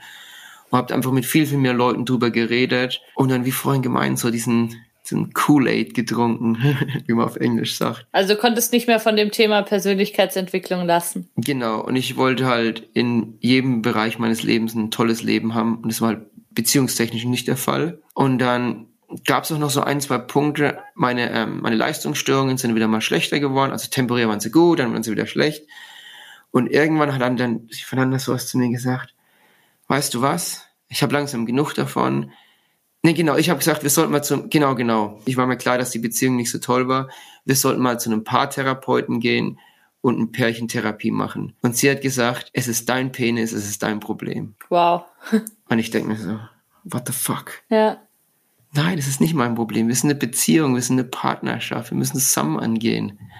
Und es ist klar, dass es in der Beziehung liegt. Ich bin gesund, ich habe in Amerika die Tests gemacht, in London Tests gemacht mit einem privaten Arzt. Da ist nichts. Ich bin einfach nicht so richtig glücklich in der Beziehung und sie war sehr dominant, hat, wie gesagt, urlaubsmäßig hat sie entschieden, nee, wir gehen dahin, wir fliegen dahin, wir gehen in das Hotel, wir fliegen die Uhrzeit los, weil ich will nicht nachts fliegen, ich will früh fliegen, wie auch immer. Und irgendwie war, sie war schon sehr dominant und ich glaube, so langsam hat sich das halt auch so ein bisschen be bemerkbar gemacht in der Beziehung. Und dann, das war eigentlich so der ausschlaggebende Punkt für mich. Da habe ich gewusst, die Beziehung ist tot. Mhm. Also dieser Satz war für dich der, ja. wo du gemerkt hast, okay, kann ich gut verstehen, weil das ist ja wirklich dieses, wo dir auch klar ist, eben sie ist nicht so richtig mit dir in der Beziehung. Also sie ist nicht ja. bereit, mit dir diesen Weg ähm, zu gehen, sondern sagt einfach, hey, ist dein Problem, also krieg's hin. Genau. So. Und das ist halt ja. für mich gar nicht. Für mich ist eine Beziehung partnerschaftlich und wir haben uns dann schon auseinandergelebt, sind individueller geworden. Sie war dann in Mexiko allein im Urlaub. Ich bin nach Deutschland wandern gegangen, habe dann separat Urlaub gemacht, separate Freundeskreise aufgebaut, so langsam. Man hat sich halt schon, man sagt auseinandergelebt und man kann es wirklich sehen. Im, ja, die Hälfte der Urlaub waren wir zusammen und die Hälfte der Urlaub. Oder ich war mit der Clara mal alleine zelten zum Beispiel, bin ich mit der Clara zelten gegangen und sie ist mit der Clara halt zum Beauty Appointment gegangen. Was ja auch okay ist, ist auch schön, wenn der Papa mal alleine was mit der Tochter macht. Mhm. Aber das hat dann so ein bisschen auch ja regelmäßig stattgefunden, dass wir Sachen alleine und speziell getrennt machen, wir beide. Mhm. Und dann irgendwann habe ich halt gemerkt, ja, das, das wird nix, das wird auch nicht mehr besser. Da möchte ich auch gleich drei Punkte ähm, anbringen, wenn jemand sich so ein bisschen vielleicht in einer ähnlichen Situation ist, ähm, nicht unbedingt in einer toxischen Beziehung, sondern ja, man ist so okay, passt so alles und man, man lebt halt so dahin, man arbeitet und so. Mhm. Ich glaube, drei Sachen, die ich gelernt habe und drei Punkte, die die Zuhörer mal ein bisschen so drüber nachdenken können. Das eine ist, was ich schon gemeint habe, Leistungsstörungen. Wenn du irgendwas hast, keine Ahnung, ich habe mal Augenzucken gehabt, so wenn du da sitzt und einfach dein rechtes Auge gezuckt, so. Das war bei mhm. mir Stress und hauptsächlich beruflicher Stress, würde ich sagen. Aber ich glaube auch privater Stress. Es ist einfach so, so ein körperliches, wenn dein Körper schreit, solltest du mal mit dem, Ge mit dem Gehirn zuhören, auf gut Deutsch. Mhm. Ja. Oder wenn jemand eine Affäre hat, wenn man sich dauernd streitet, dann ist es meistens ein Zeichen, für irgendwelche tiefergreifenden Probleme. Also so Warnzeichen ist das eine. Das zweite, was ich gelernt habe, ist, dass Eigenarten im Alter nicht besser werden. ich sehe es bei meinen Eltern, ich hoffe nicht, dass die zuhören. Und wenn ja, Liebe ich habe euch lieb, aber es ist halt einfach so, ich muss auch die ja. Wahrheit einfach sagen, wenn man älter wird, man selbstbewusster, eingesessener in seinen Wegen und die, die negativen Seiten werden nicht unbedingt besser im Alter. Mhm. Das lasse ich jetzt mal so dahingestellt, aber das ist die Erfahrung, die ich einfach gemacht habe. Und das dritte ist, ähm, man kann keinen Menschen verändern. Man kann versuchen, sich selber zu verändern, seine Reaktion, seine, es ist auch wieder viel in Persönlichkeitsentwicklung, wie reagiert man drauf, interpretiert man eine Situation, aber ähm, manchmal muss man einfach die Leute so akzeptieren, wie sie sind. Und wenn man manche Dinge einfach nicht so akzeptieren kann, dann muss man eine Entscheidung treffen. Mhm. Und zum Beispiel mit meiner Tochter, die hat so ein paar Sachen, die wo es jetzt ähnlich wie meine Ehefrau ist, wo es auch manchmal sehr laut ist, sehr dominant. Und da denke ich mir einfach, ich habe sie lieb, die Kleine, ich akzeptiere sie so, wie sie ist. Sie ist ein 14 Jahre alter Teenager. Ich kann sie nicht verändern. Ich kann meine 14-jährige alte Tochter nicht verändern. Geschweige denn meine, also ich meine, wir sind geschieden jetzt, aber geschweige denn eine erwachsene Frau oder einen erwachsenen Ehepartner, wenn die mal 35, 40 Jahre alt sind und du, du hast die Hoffnung, ich werde die verändern oder ich werde in eine Richtung umbiegen. Meiner Meinung nach ist es nicht möglich. Das glaube ich auch, ja. Ja, und das ist halt so, was ich, diese drei Dinge. Schau auf deinen Körper, auf, oder auch gute Freunde, wenn du gute Freunde hast. Hatte ich auch ein, zwei gute Freunde, so auf externe Faktoren. Ein guter Freund, der dann im Nachhinein gesagt hat, wie ich dann so ein bisschen angedeutet habe, oh, Beziehung, nicht so, ja. Und dann hat er gemeint, ich hätte nie was gesagt, Klaus. Ich habe dich lieb, ich bin dein Freund, ich liebe die voneinander. Aber dadurch, dass du es jetzt sagst, ich kann sehen. So wie ihr umgeht, ihr seid schon sehr distanziert. Also das mhm. sind so mhm. externe Faktoren. Wie gesagt, die, das zweite war die Eigenarten im Alter werden nicht leichter. Und das dritte ist, du kannst einen Menschen nicht verändern, du kannst nur dich anpassen, deine Reaktion oder halt eine Trennung machen wie bei uns. Ja, ich glaube eben, dass dieses Ändern, das ist, glaube ich, was, was sich ganz viele Leute wünschen, auch so dass man immer denkt, ich muss ihn oder sie ja auch nur ganz bisschen verändern. Also dass man immer so das Gefühl hat, es bräuchte ja so wenig, Ja. dann wäre es schon super, dann würde es schon wieder passen. Aber wenn man halt da immer wieder dran stößt und immer wieder merkt, nee, es ist, es geht nicht, dann ist es auch nicht wenig, sondern Genau. dann ist es halt am Schluss einfach was, was nicht kompatibel ist. Ja. Und Ich glaube, es kommt auch so ein bisschen drauf an, was deine, ah, wie sagt man, also ich bin beruflich ehrgeizig, aber ich glaube im privaten Leben auch ehrgeizig. Das heißt, ich treibe gern Sport, ich ernähre mich gern gesund, ich habe, ich sag mal, auf, auf Englisch sagt man so hohe, hohe Standards. ja, Hohe Standard für, mein, für meinen Job, für meine berufliche Glück oder wie sagen wir, Zufriedenheit ist, glaube ich, ein besseres Wort. Private Zufriedenheit. Und wenn jemand einfach so, okay, so eine, ja, es passt schon alles, manche Leute leben, glaube ich, auch ganz gut, aber ich möchte dann einfach ein, ein cooles, ein tolles Leben haben, einen tollen Job, eine tolle Beziehung mit meiner Tochter, ein tolles Wochenende genießen. Und es war einfach nicht mehr der Fall. Und dann habe ich halt irgendwann entschieden, dass ich mich trenne. Das hat dann auch noch mal ein paar Jahre gedauert. Und dann habe ich auch natürlich Angst gehabt davor, diese eigentliche Entscheidung durchzuführen. Und da kann ich vielleicht auch so ein bisschen erzählen. Ähm, Ja, also einmal wirtschaftliche Angst. Also haben, wir haben gesagt, wir, wir leben noch in London, aber wir haben dann in London ein Haus gekauft zwischenzeitlich. Oh Gott, Haus verkaufen. Und wie ist es in London allein als Single leben? Beziehungsweise ich brauche dann eine, eine Zweizimmerwohnung, Zimmer für mich, Zimmer für die Clara, alles alleine und das Auto und die ganzen Investitionen und halt alles geht gemeinsame Güter. Wirtschaftliche Angst, soziale Angst auch so ein bisschen. Da so im Nachhinein muss ich schon sagen, was ich jetzt auch für über Persönlichkeitsentwicklung gelernt habe. Leute, wir sind einfach auf Angst konditioniert über Ja. Millionen Jahren hinweg, wie wir, wie, wie wir wirklich noch im, wie sagt man, der Steinzeit gelebt haben. Wenn uns jemand verstoßen hat von der Clique und wir waren draußen alleine, weg vom Feuer, weg von der Clique, da war keine Überlebenschance. Also diese soziale Angst, die wir alle haben und die ich auch echt hatte, und es hat auch Jahre gedauert, bis ich eigentlich die eigentliche Scheidung durchgeführt habe, die ist auch so ein bisschen im Kopf, wo, wo ich jetzt im Nachhinein denke, es ist auch so ein bisschen irre, einfach nur irrationale Angst. Ich meine, ich habe einen guten Job, ich kann mir locker eine Wohnung leisten. Es ist vielleicht keine Luxuswohnung, aber es geht schon. Aber diese Angst, die wir über Millionen Jahren von weg aufgebaut haben, die ist immer noch da und ich konnte sie wirklich, wirklich spüren in diesen Zeit.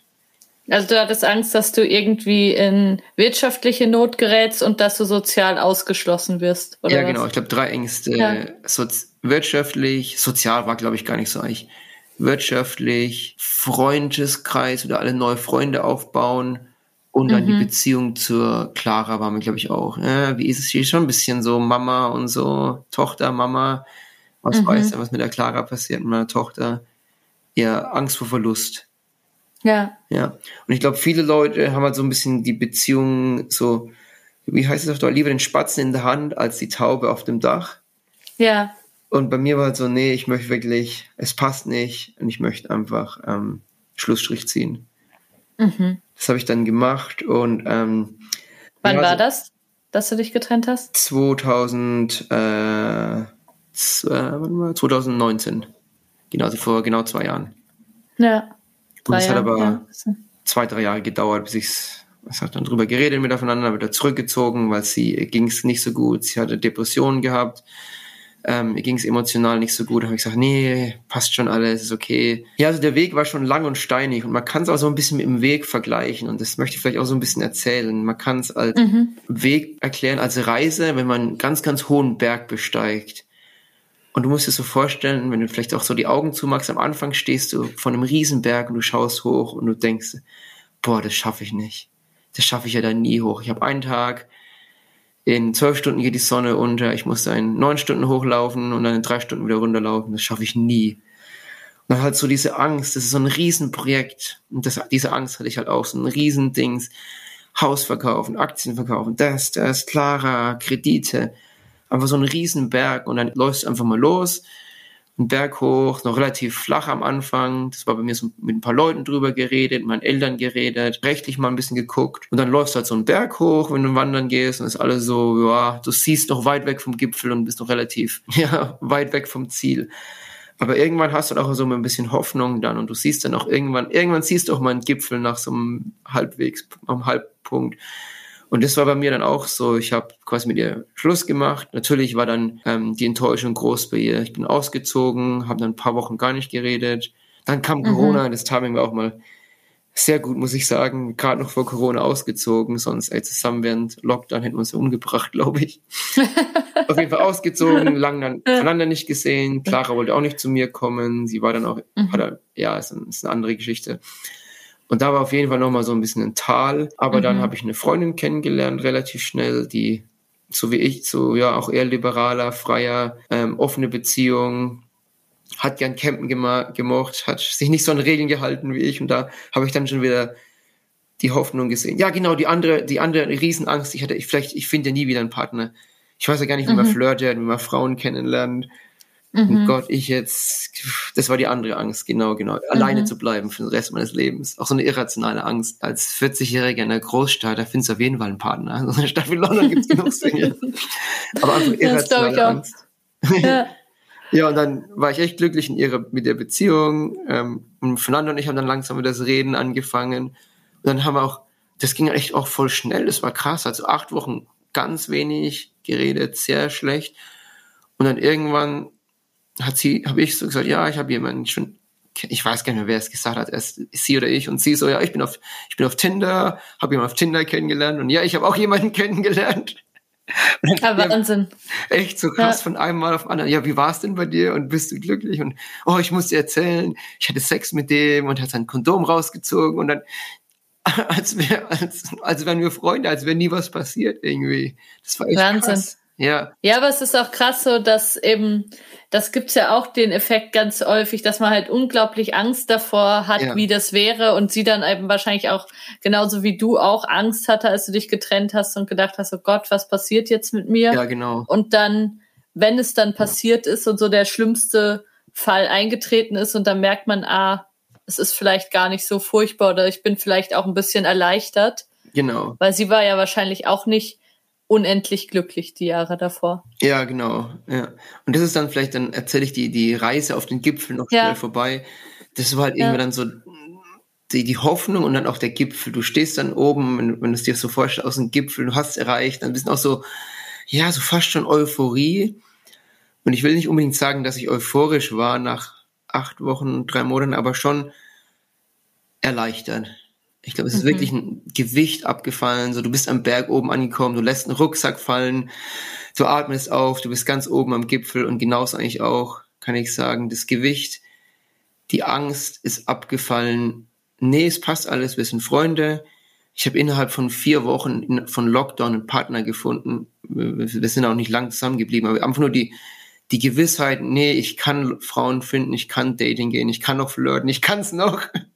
Ja. Und ich kann Freund sein mit meiner Ex-Frau. Clara hat mich dann wieder besucht, ich habe dann mehr mit Clara gemacht. Die war dir auch nicht mehr böse dann. Genau, sie ist mir auch nicht mehr böse. Ich habe ja. damit, irgendwann hat dann voneinander gesagt, weißt du was, lass uns doch Freunde bleiben. Und dann, dann bin ich auch so ein bisschen so ein Verhalten mehr flirten, habe auch so, so, ähm, so Bücher gelesen. Es gibt ja so Bücher, wie man, wie man flirten lernt als Mann, habe ich mal gelesen und so YouTube-Videos angeschaut, wie man, wie man Frauen aufreißt auf der Straße. Also gibt da so Videos. Ja, da sind aber auch die furchtbarsten dabei. Ja, das zum ist Teil. echt furchtbar. Und da wird man auch so ein bisschen selbstbewusst und so ein bisschen, fast so ein bisschen arroganter durch. Dann habe ich halt mal so irgendwie zu voneinander so Scheiß gesagt. Hey, wollen wir Freunde sein oder Freundschaft plus? Und dann? Und dann hat sie gesagt, nein, ich glaube, ich sehe uns eher als Cousins. Und ich würde nie mit meinem Cousin Sex haben. Harter Konter auf jeden genau, Fall. Genau, ein Top-Konter, muss ich sagen. Und so ist es eigentlich meistens unsere Beziehung so lustig. Wir so flirten nicht mehr, aber so ein bisschen so lustig. Wir, wir quatschen miteinander. Wir eher ich, ich sage was, sie gibt mir Kontra und ich glaube, unsere Beziehung ist eigentlich besser, als sie vorher war. Mhm. Weil wir einfach sehr unterschiedlich sind und sie vielleicht so ganz kurz noch Richtung Ende kommen. Sie ist jetzt in einer festen Beziehung, sie möchte auf jeden Fall noch ein Kind bekommen. Ach, cool. einen Freund gefunden, der genauso ein Couch Potato ist wie sie. sie hat sich sogar einmal bei mir beschwert, hat gesagt, Klaus, kannst du es dir nicht vorstellen. Ich habe jemanden gefunden, der noch fauler ist als ich. und nicht nur so, ja, kann ich mir echt nicht vorstellen.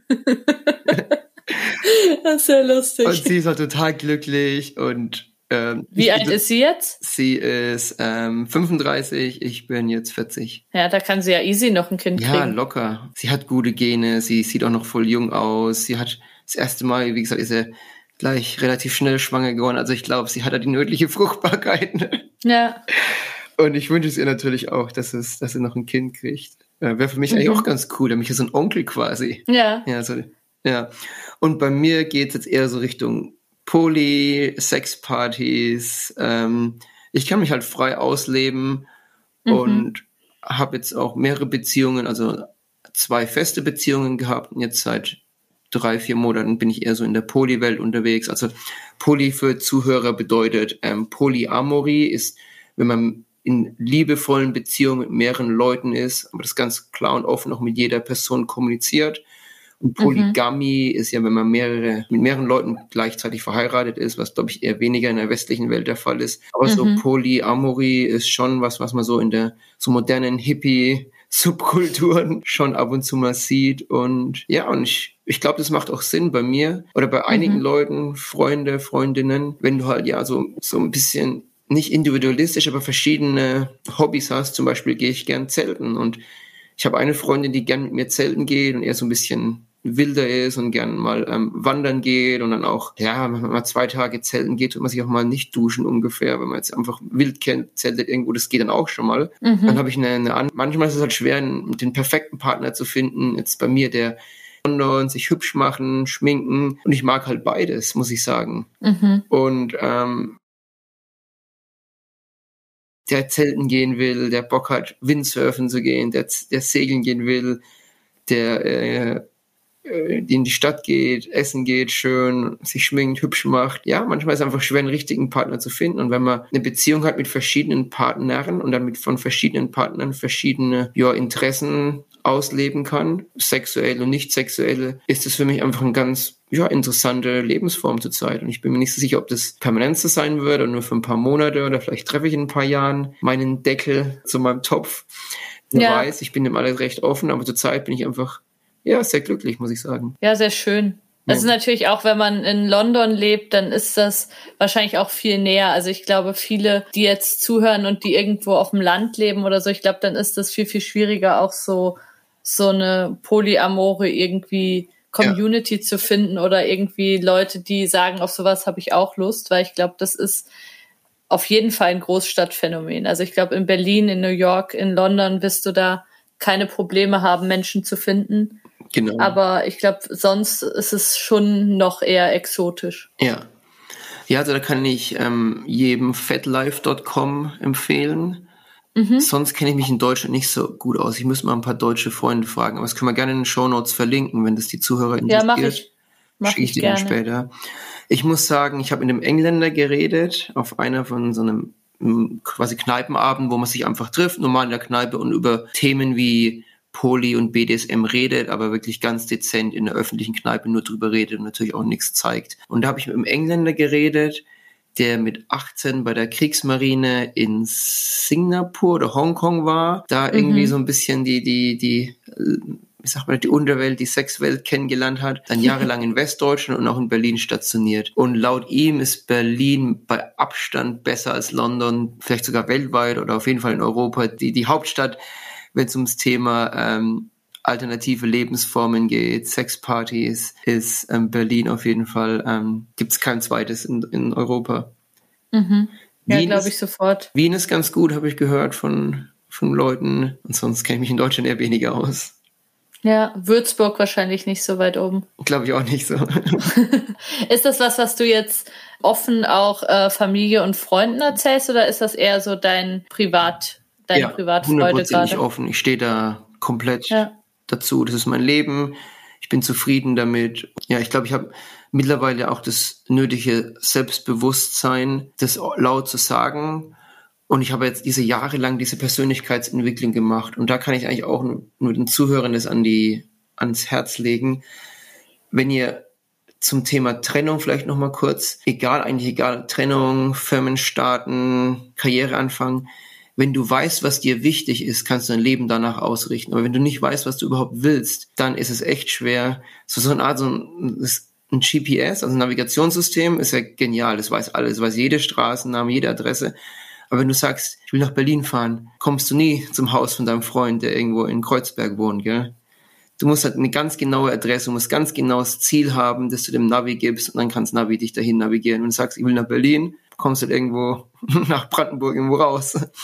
Mhm. Und es ist halt im Leben genauso, wenn du genau weißt, was du willst, wenn du diese, deine, deine, dein Purpose so ein bisschen, was ist dein, dein Ziel im Leben, was ist dein, mhm. warum bist du auf der Welt, was sind deine Values, was ist dir wichtig, ist es dir wichtig, Geld zu sparen, ist es dir wichtig, Spaß zu haben, ist Sicherheit wichtig. Solche Sachen, sich einfach mal wirklich Gedanken zu machen, mit einem Coach, in einem Seminar, an einem Wochenende das aufzuschreiben, in einem Arbeitsbuch und wirklich sich vor Augen zu fü führen und dann zu sagen, wie kann ich mein Leben ausrichten, um diese Ziele zu erreichen und diese Werte zu maximieren. Wie jetzt bei mir ist es Abenteuer, Lust und Spaß haben zurzeit ist einfach einer meiner Werte. Mhm. Und ich glaube, das ist so der Tipp, den ich jedem geben kann, auch egal wie alt ihr seid. Meine Mutter hat vor sechs, sieben Jahren Landmark in Frankfurt mitgemacht. Ich habe es erst in London gemacht, war dann so begeistert, sie jetzt in Frankfurt mitgemacht. Es gibt auch verschiedene Seminare, da ich kann mal ein paar Links geben, aber ich kenne mich jetzt auch nicht so gut aus, was gut und was schlecht ist. Bei mir hat halt das eine mhm. funktioniert, bei anderen funktionieren ich andere. Bin, ich bin manchmal ein bisschen skeptisch, was so Gurus angeht.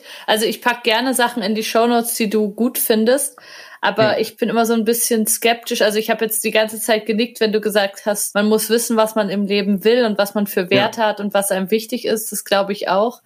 Ich bin manchmal, wenn so Leute eben einem so sagen, okay, so Coaches, die dir dann genauso die so darlegen, wie man jetzt glücklich wird oder so, da bin ich manchmal so ein bisschen skeptisch. Ja. Und okay. habe das Gefühl, da ist auch viel Maximierung dabei. Und ja, ich glaube, dass die Reise sieht für die Leute sehr, sehr unterschiedlich aus. Aber ich ja. finde das schon, schon gut, gerade auch bei äh, in diesen Beziehungs- und Trennungsfragen sich zu fragen, was sind meine Werte und was will ich eigentlich und macht mich das hier glücklich? Das genau. ist, glaube ich, schon eine sehr, sehr wichtige Frage. Und ich finde das auch cool, dass du das für dich so beantworten kannst, weil ich finde, da gehört auch Mut dazu. So als 40 Jahre alter Mann, der irgendwie ähm, eine Scheidung und ein Kind und alles Mögliche hat, zu sagen, meine Werte jetzt gerade sind eben Abenteuerlust und Spaß, dass man da auch so ehrlich zu sich ist und sagt, das ist gerade so und das möchte ich leben. Und das, glaube ich, das bringt sehr viel, wenn man das machen kann. Ja, danke. Es hat auch dazu geführt, dass ich, dass zwei Beziehungen hier in London auseinandergebrochen sind weil ich in einer mhm. Beziehung war mit einer Frau und ich habe von vorne, nicht von vorne, ich habe nach ein paar Wochen gemerkt, es ist einfach nicht die richtige, es ist nicht die Liebe meines Lebens, ich bin mir hundertprozentig sicher, es ist nicht. Und habe dann halt auch so gesagt, ja, ich möchte einfach ein bisschen Spaß haben, das Leben genießen. Ich möchte jetzt nicht irgendwie, also eine Freundin hat jemand, oh, wie wäre es mal ein paar Monate zusammenziehen? Und ich einfach so, nee, es tut mir leid, es ist nicht, es ist einfach nicht zur Zeit das Ziel und da stehe ich nicht. Ich will eher Spaß haben, das Leben noch genießen. Und es war schon schwer und hart es zu sagen, aber war einfach auch ehrlich. So ist es halt einfach mal und man muss ja, ich glaube, es ist wichtig, dass man ehrlich ist in Beziehungssachen. Mega. Ja. Und da muss ich auch sagen, vielleicht noch ganz kurz, da habe ich so viel von dieser Poly-Welt gelernt. Das ist echt mhm. krass. Wenn du eine Beziehung hast, ist, ist ja klar, Kommunikation ist das Wichtigste in der Beziehung. Das A und O. Mhm. Aber wenn du eine Dreierbeziehung hast oder eine Viererbeziehung, wenn du einen Partner hast und dein Partner hat noch einen Partner, es sind vier, fünf Leute involviert, ja. so mathematisch gesehen mit jedem mit jeder Person verdoppelt sich ja die Kommunikation. Also es ist dann irgendwie zum Quadrat, hoch fünf auf gut Deutsch, wenn es fünf Leute sind. Und da gibt es auch Kommunikationsschemas, die du lernst, du redest mit, mit Leuten drüber. Und da habe ich schon sehr viel auch gelernt in diesem Bereich, wie wichtig Kommunikation ist, dass man von vornherein sagt, okay, ich interessiere mich für diese Dinge, das macht mir Spaß, das sind meine Grenzen, das sind meine Fantasien, vielleicht kann man sexuell beziehen, aber auch andere Sachen. Und ich hatte da auch tiefe Gespräche mit Leuten, die nicht in diesem Polybereich waren, aber einfach mit Frauen drüber geredet und ich so, oh Klaus, ist voll interessant, wie offen du bist. Hätte ich nie gedacht. Ich hatte noch nie so ein offenes Gespräch auf dem ersten Date. Ja, ich glaube, dieser Poly-Lifestyle, nee, wie heißt äh, nicht Lifestyle, Mindset. Genau, dieses mhm. Poly-Mindset, dieses Kommunikations-Mindset. Das kann man auf eine monogame Beziehung auch komplett übertragen. Einfach offen über alles reden, ehrlich über alles reden, von Anfang an klar kommunizieren. Es ist auf jeden Fall was, was in diesem Poly-Mindset sehr interessant ist. Das kann ich voll unterschreiben. Ich habe das noch nie so im Podcast erzählt, aber ich war vor ein paar Jahren, so 2017, 2018 war das, habe ich mich auch sehr für Polyamorie interessiert und das auch so ein bisschen gelebt und war da auch bei so einem Stammtisch in Zürich immer mal dabei. Und ich habe das auch so erlebt wie du, dass das unglaublich viel bewegt hat in einem, wenn man einfach so le so lernt, so ohne Tabus zu kommunizieren und versucht wirklich das, was man an Bedürfnissen hat, einfach auszudrücken und merkt, ja, dass das der Raum dafür ist und dass die anderen das dort auch versuchen und eben versuchen, irgendwie einen Weg zu finden, wie man, ja, ganz ohne jetzt irgendwelche Schranken und es muss so und so sein, in Beziehungen glücklich werden kann. Und das hat mir so viel gebracht. Also ich habe ich hab da auch viele Bücher darüber gelesen und viele Gespräche geführt. Aber obwohl ich das jetzt überhaupt nicht mehr lebe und jetzt gerade in einer monogamen Beziehung bin, die wahrscheinlich noch sehr lange so monogam bleiben wird, habe ich das genau gemacht, was du gerade beschrieben hast, dass ich das, was ich da gelernt habe, übertragen habe, dass mir das unglaublich viel gebracht hat. Also dieses. Mindset ist immer noch total wichtig für mich. Super, ja, genau. Ja ich, ich werde vielleicht wahrscheinlich auch mal wieder in eine monogame Beziehung gehen, wenn ich älter bin, wenn meine Abenteuerphase vorbei ist und ähm, ich mhm. ruhiger und gesetzter bin, kann gut sein. Aber was ich da gelernt habe zum Thema Kommunikation mit Leuten, aber was ich, was jetzt auch andere, das ist nicht nur du und ich, auch eine andere Frau, mit der ich geredet habe, die war jahrelang war sie in einer Beziehung, wo sie ein ganz schlechtes Sexleben hatte. Ich glaube auch ihr erster Freund Sex war nicht so gut. Und irgendwann hat sie dann so wirklich, hat sie mir erzählt, ich habe gedacht, ich mag Sex einfach nicht. Ich habe gedacht, ich bin einfach keine, I'm not a sexual person. Ich bin einfach keine Person, der Sex wichtig ist. Und dann hat sie so ein bisschen Poly erlebt,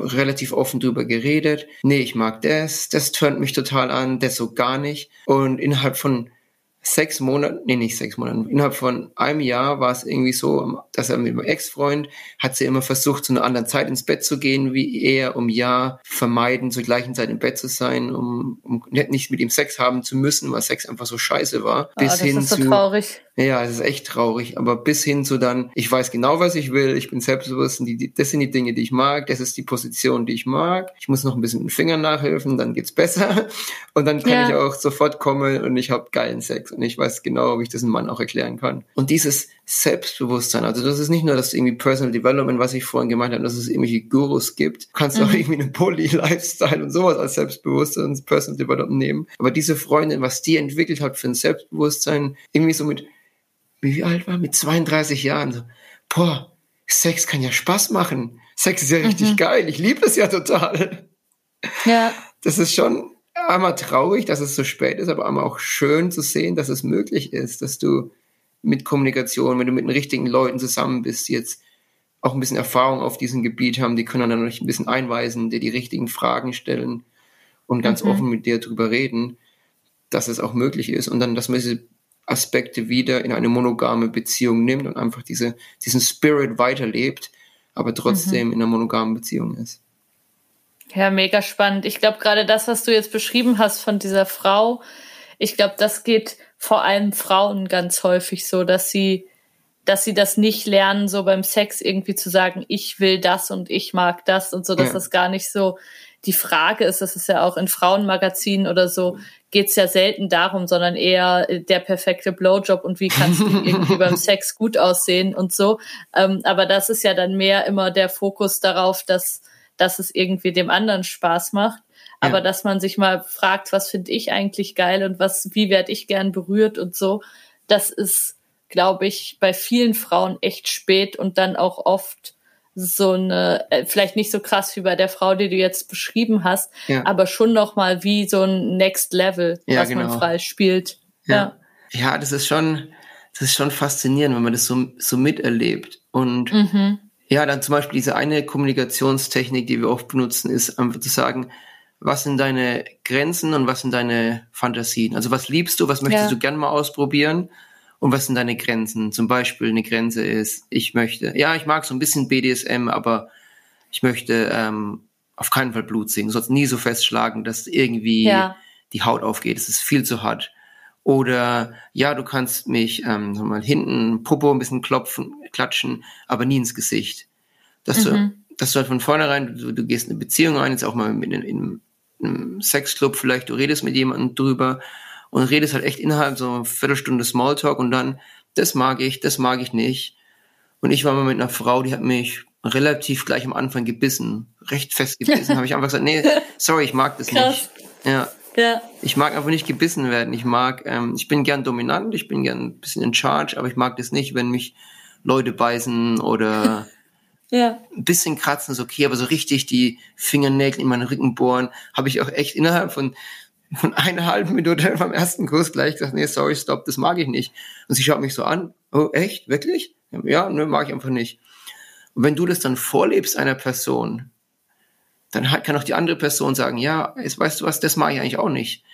Mhm. Wenn du so ein bisschen ein Vorbild bist, das habe ich jetzt auch gemerkt in mehreren ähm, freundschaftlichen, sexuellen Beziehungen, wenn du das vorlebst, dieses Spirit, dass dann Frauen sagen können, ja, stimmt, du hast eigentlich recht, ich kann auch ein bisschen erzählen, was ich mag. Oder ich würde dann auch sagen, ich mag das, Entschuldigung, ich mag das nicht, was magst du nicht?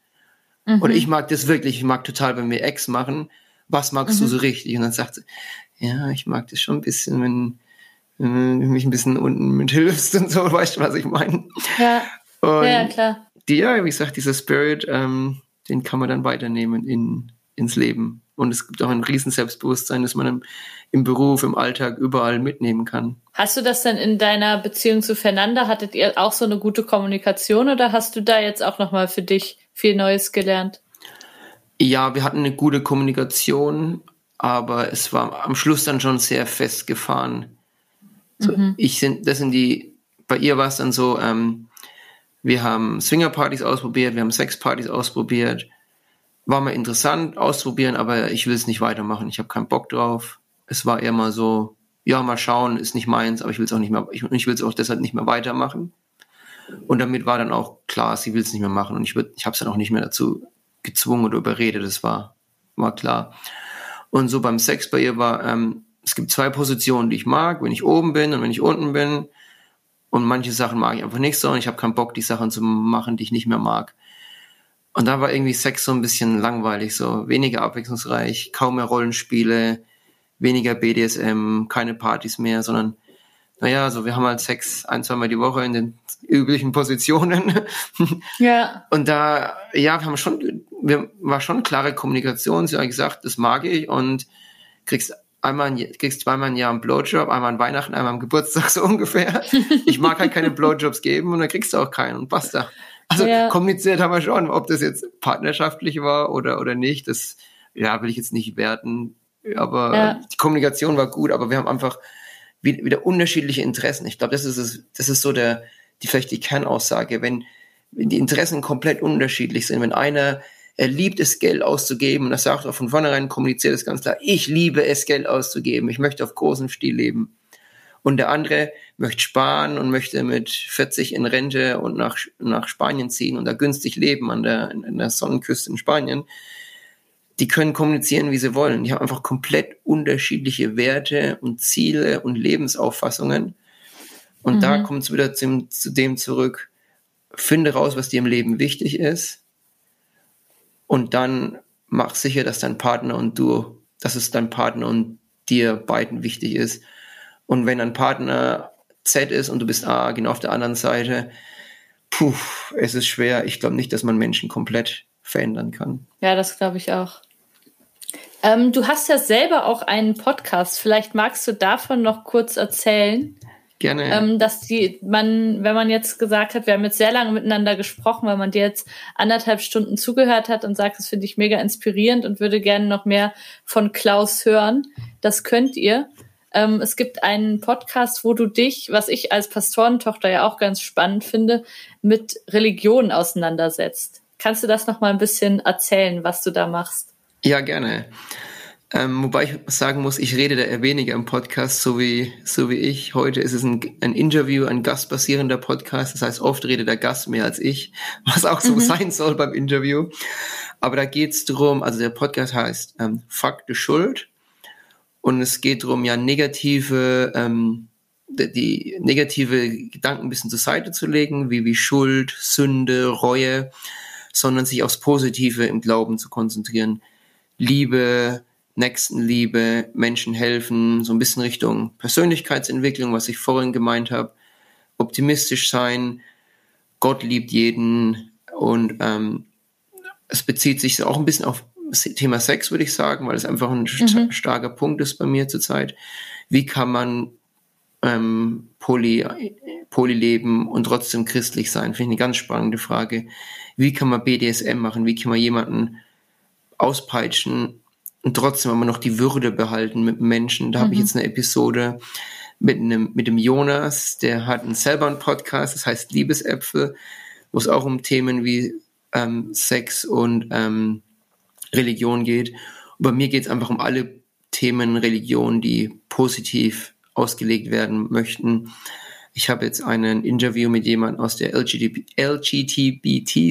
ist ein schweres Wort, aus der, aus der schwulen Szene. LGBTQ. Ja. ja, danke schön. Ja. Genau.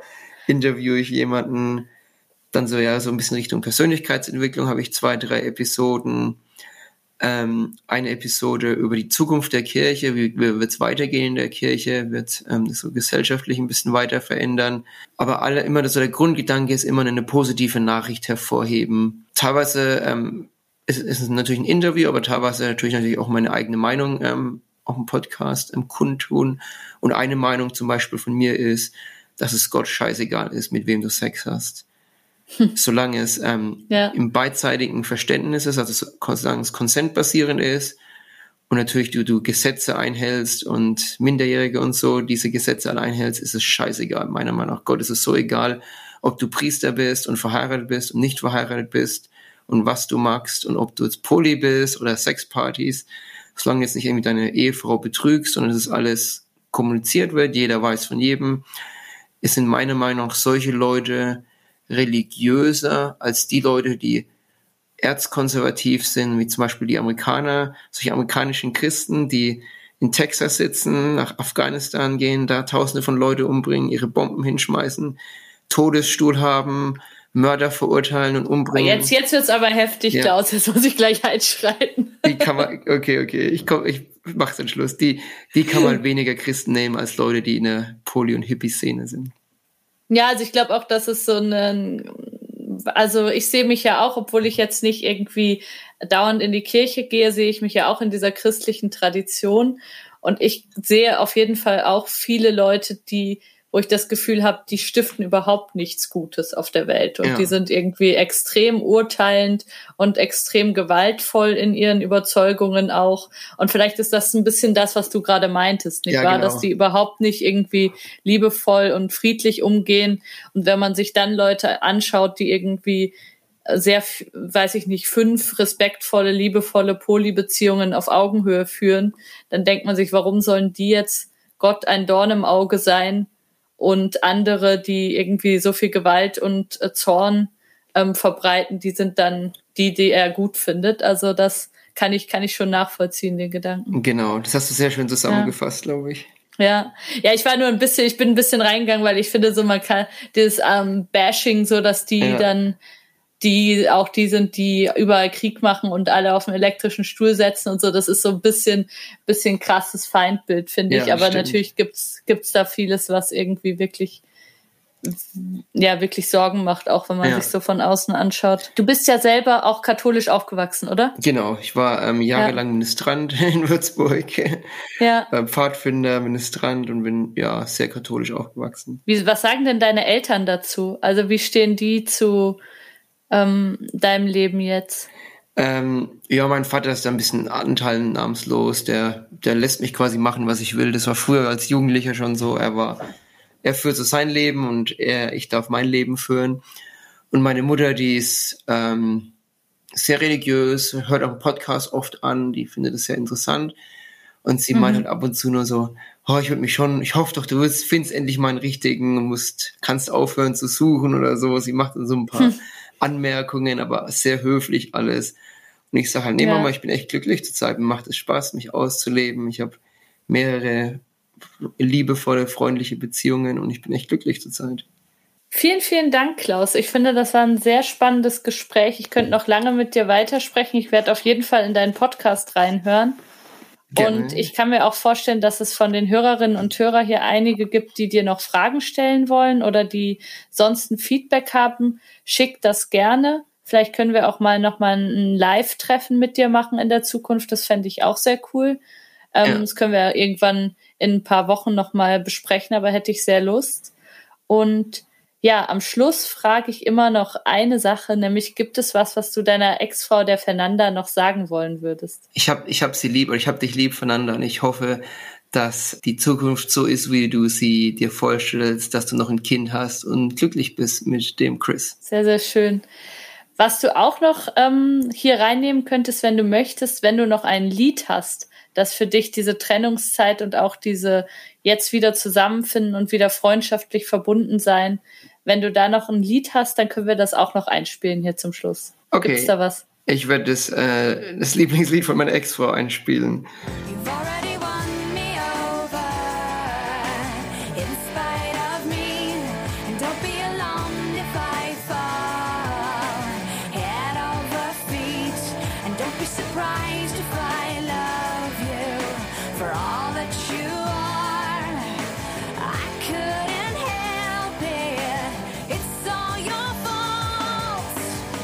Super. Ich danke dir ganz sehr, Klaus. Ich hoffe, das hat auch für dich so gepasst. War, hat mir echt total Spaß gemacht, das Interview, muss ich sagen. Ich ähm, fand es schön, darüber zu reden. Ich finde auch, dass du einen echt coolen Podcast hast, dass es wichtig ist, nicht nur über die positiven Dinge zu reden, wie du vorhin gemeint hast, in diesem Frauenmagazin, sondern auch über die negativen, wie Trennung, wie Scheidung, wie ähm, Sexualität. Und ich finde, das machst du echt super, Charlotte. Vielen lieben Dank. Und ich danke dir, dass du dir so viel Zeit genommen hast und wünsche dir noch einen schönen Abend in London. Dir Mach's auch gut. noch einen schönen Abend. Mach's gut. Tschüss. Ciao, ciao. Tschüss.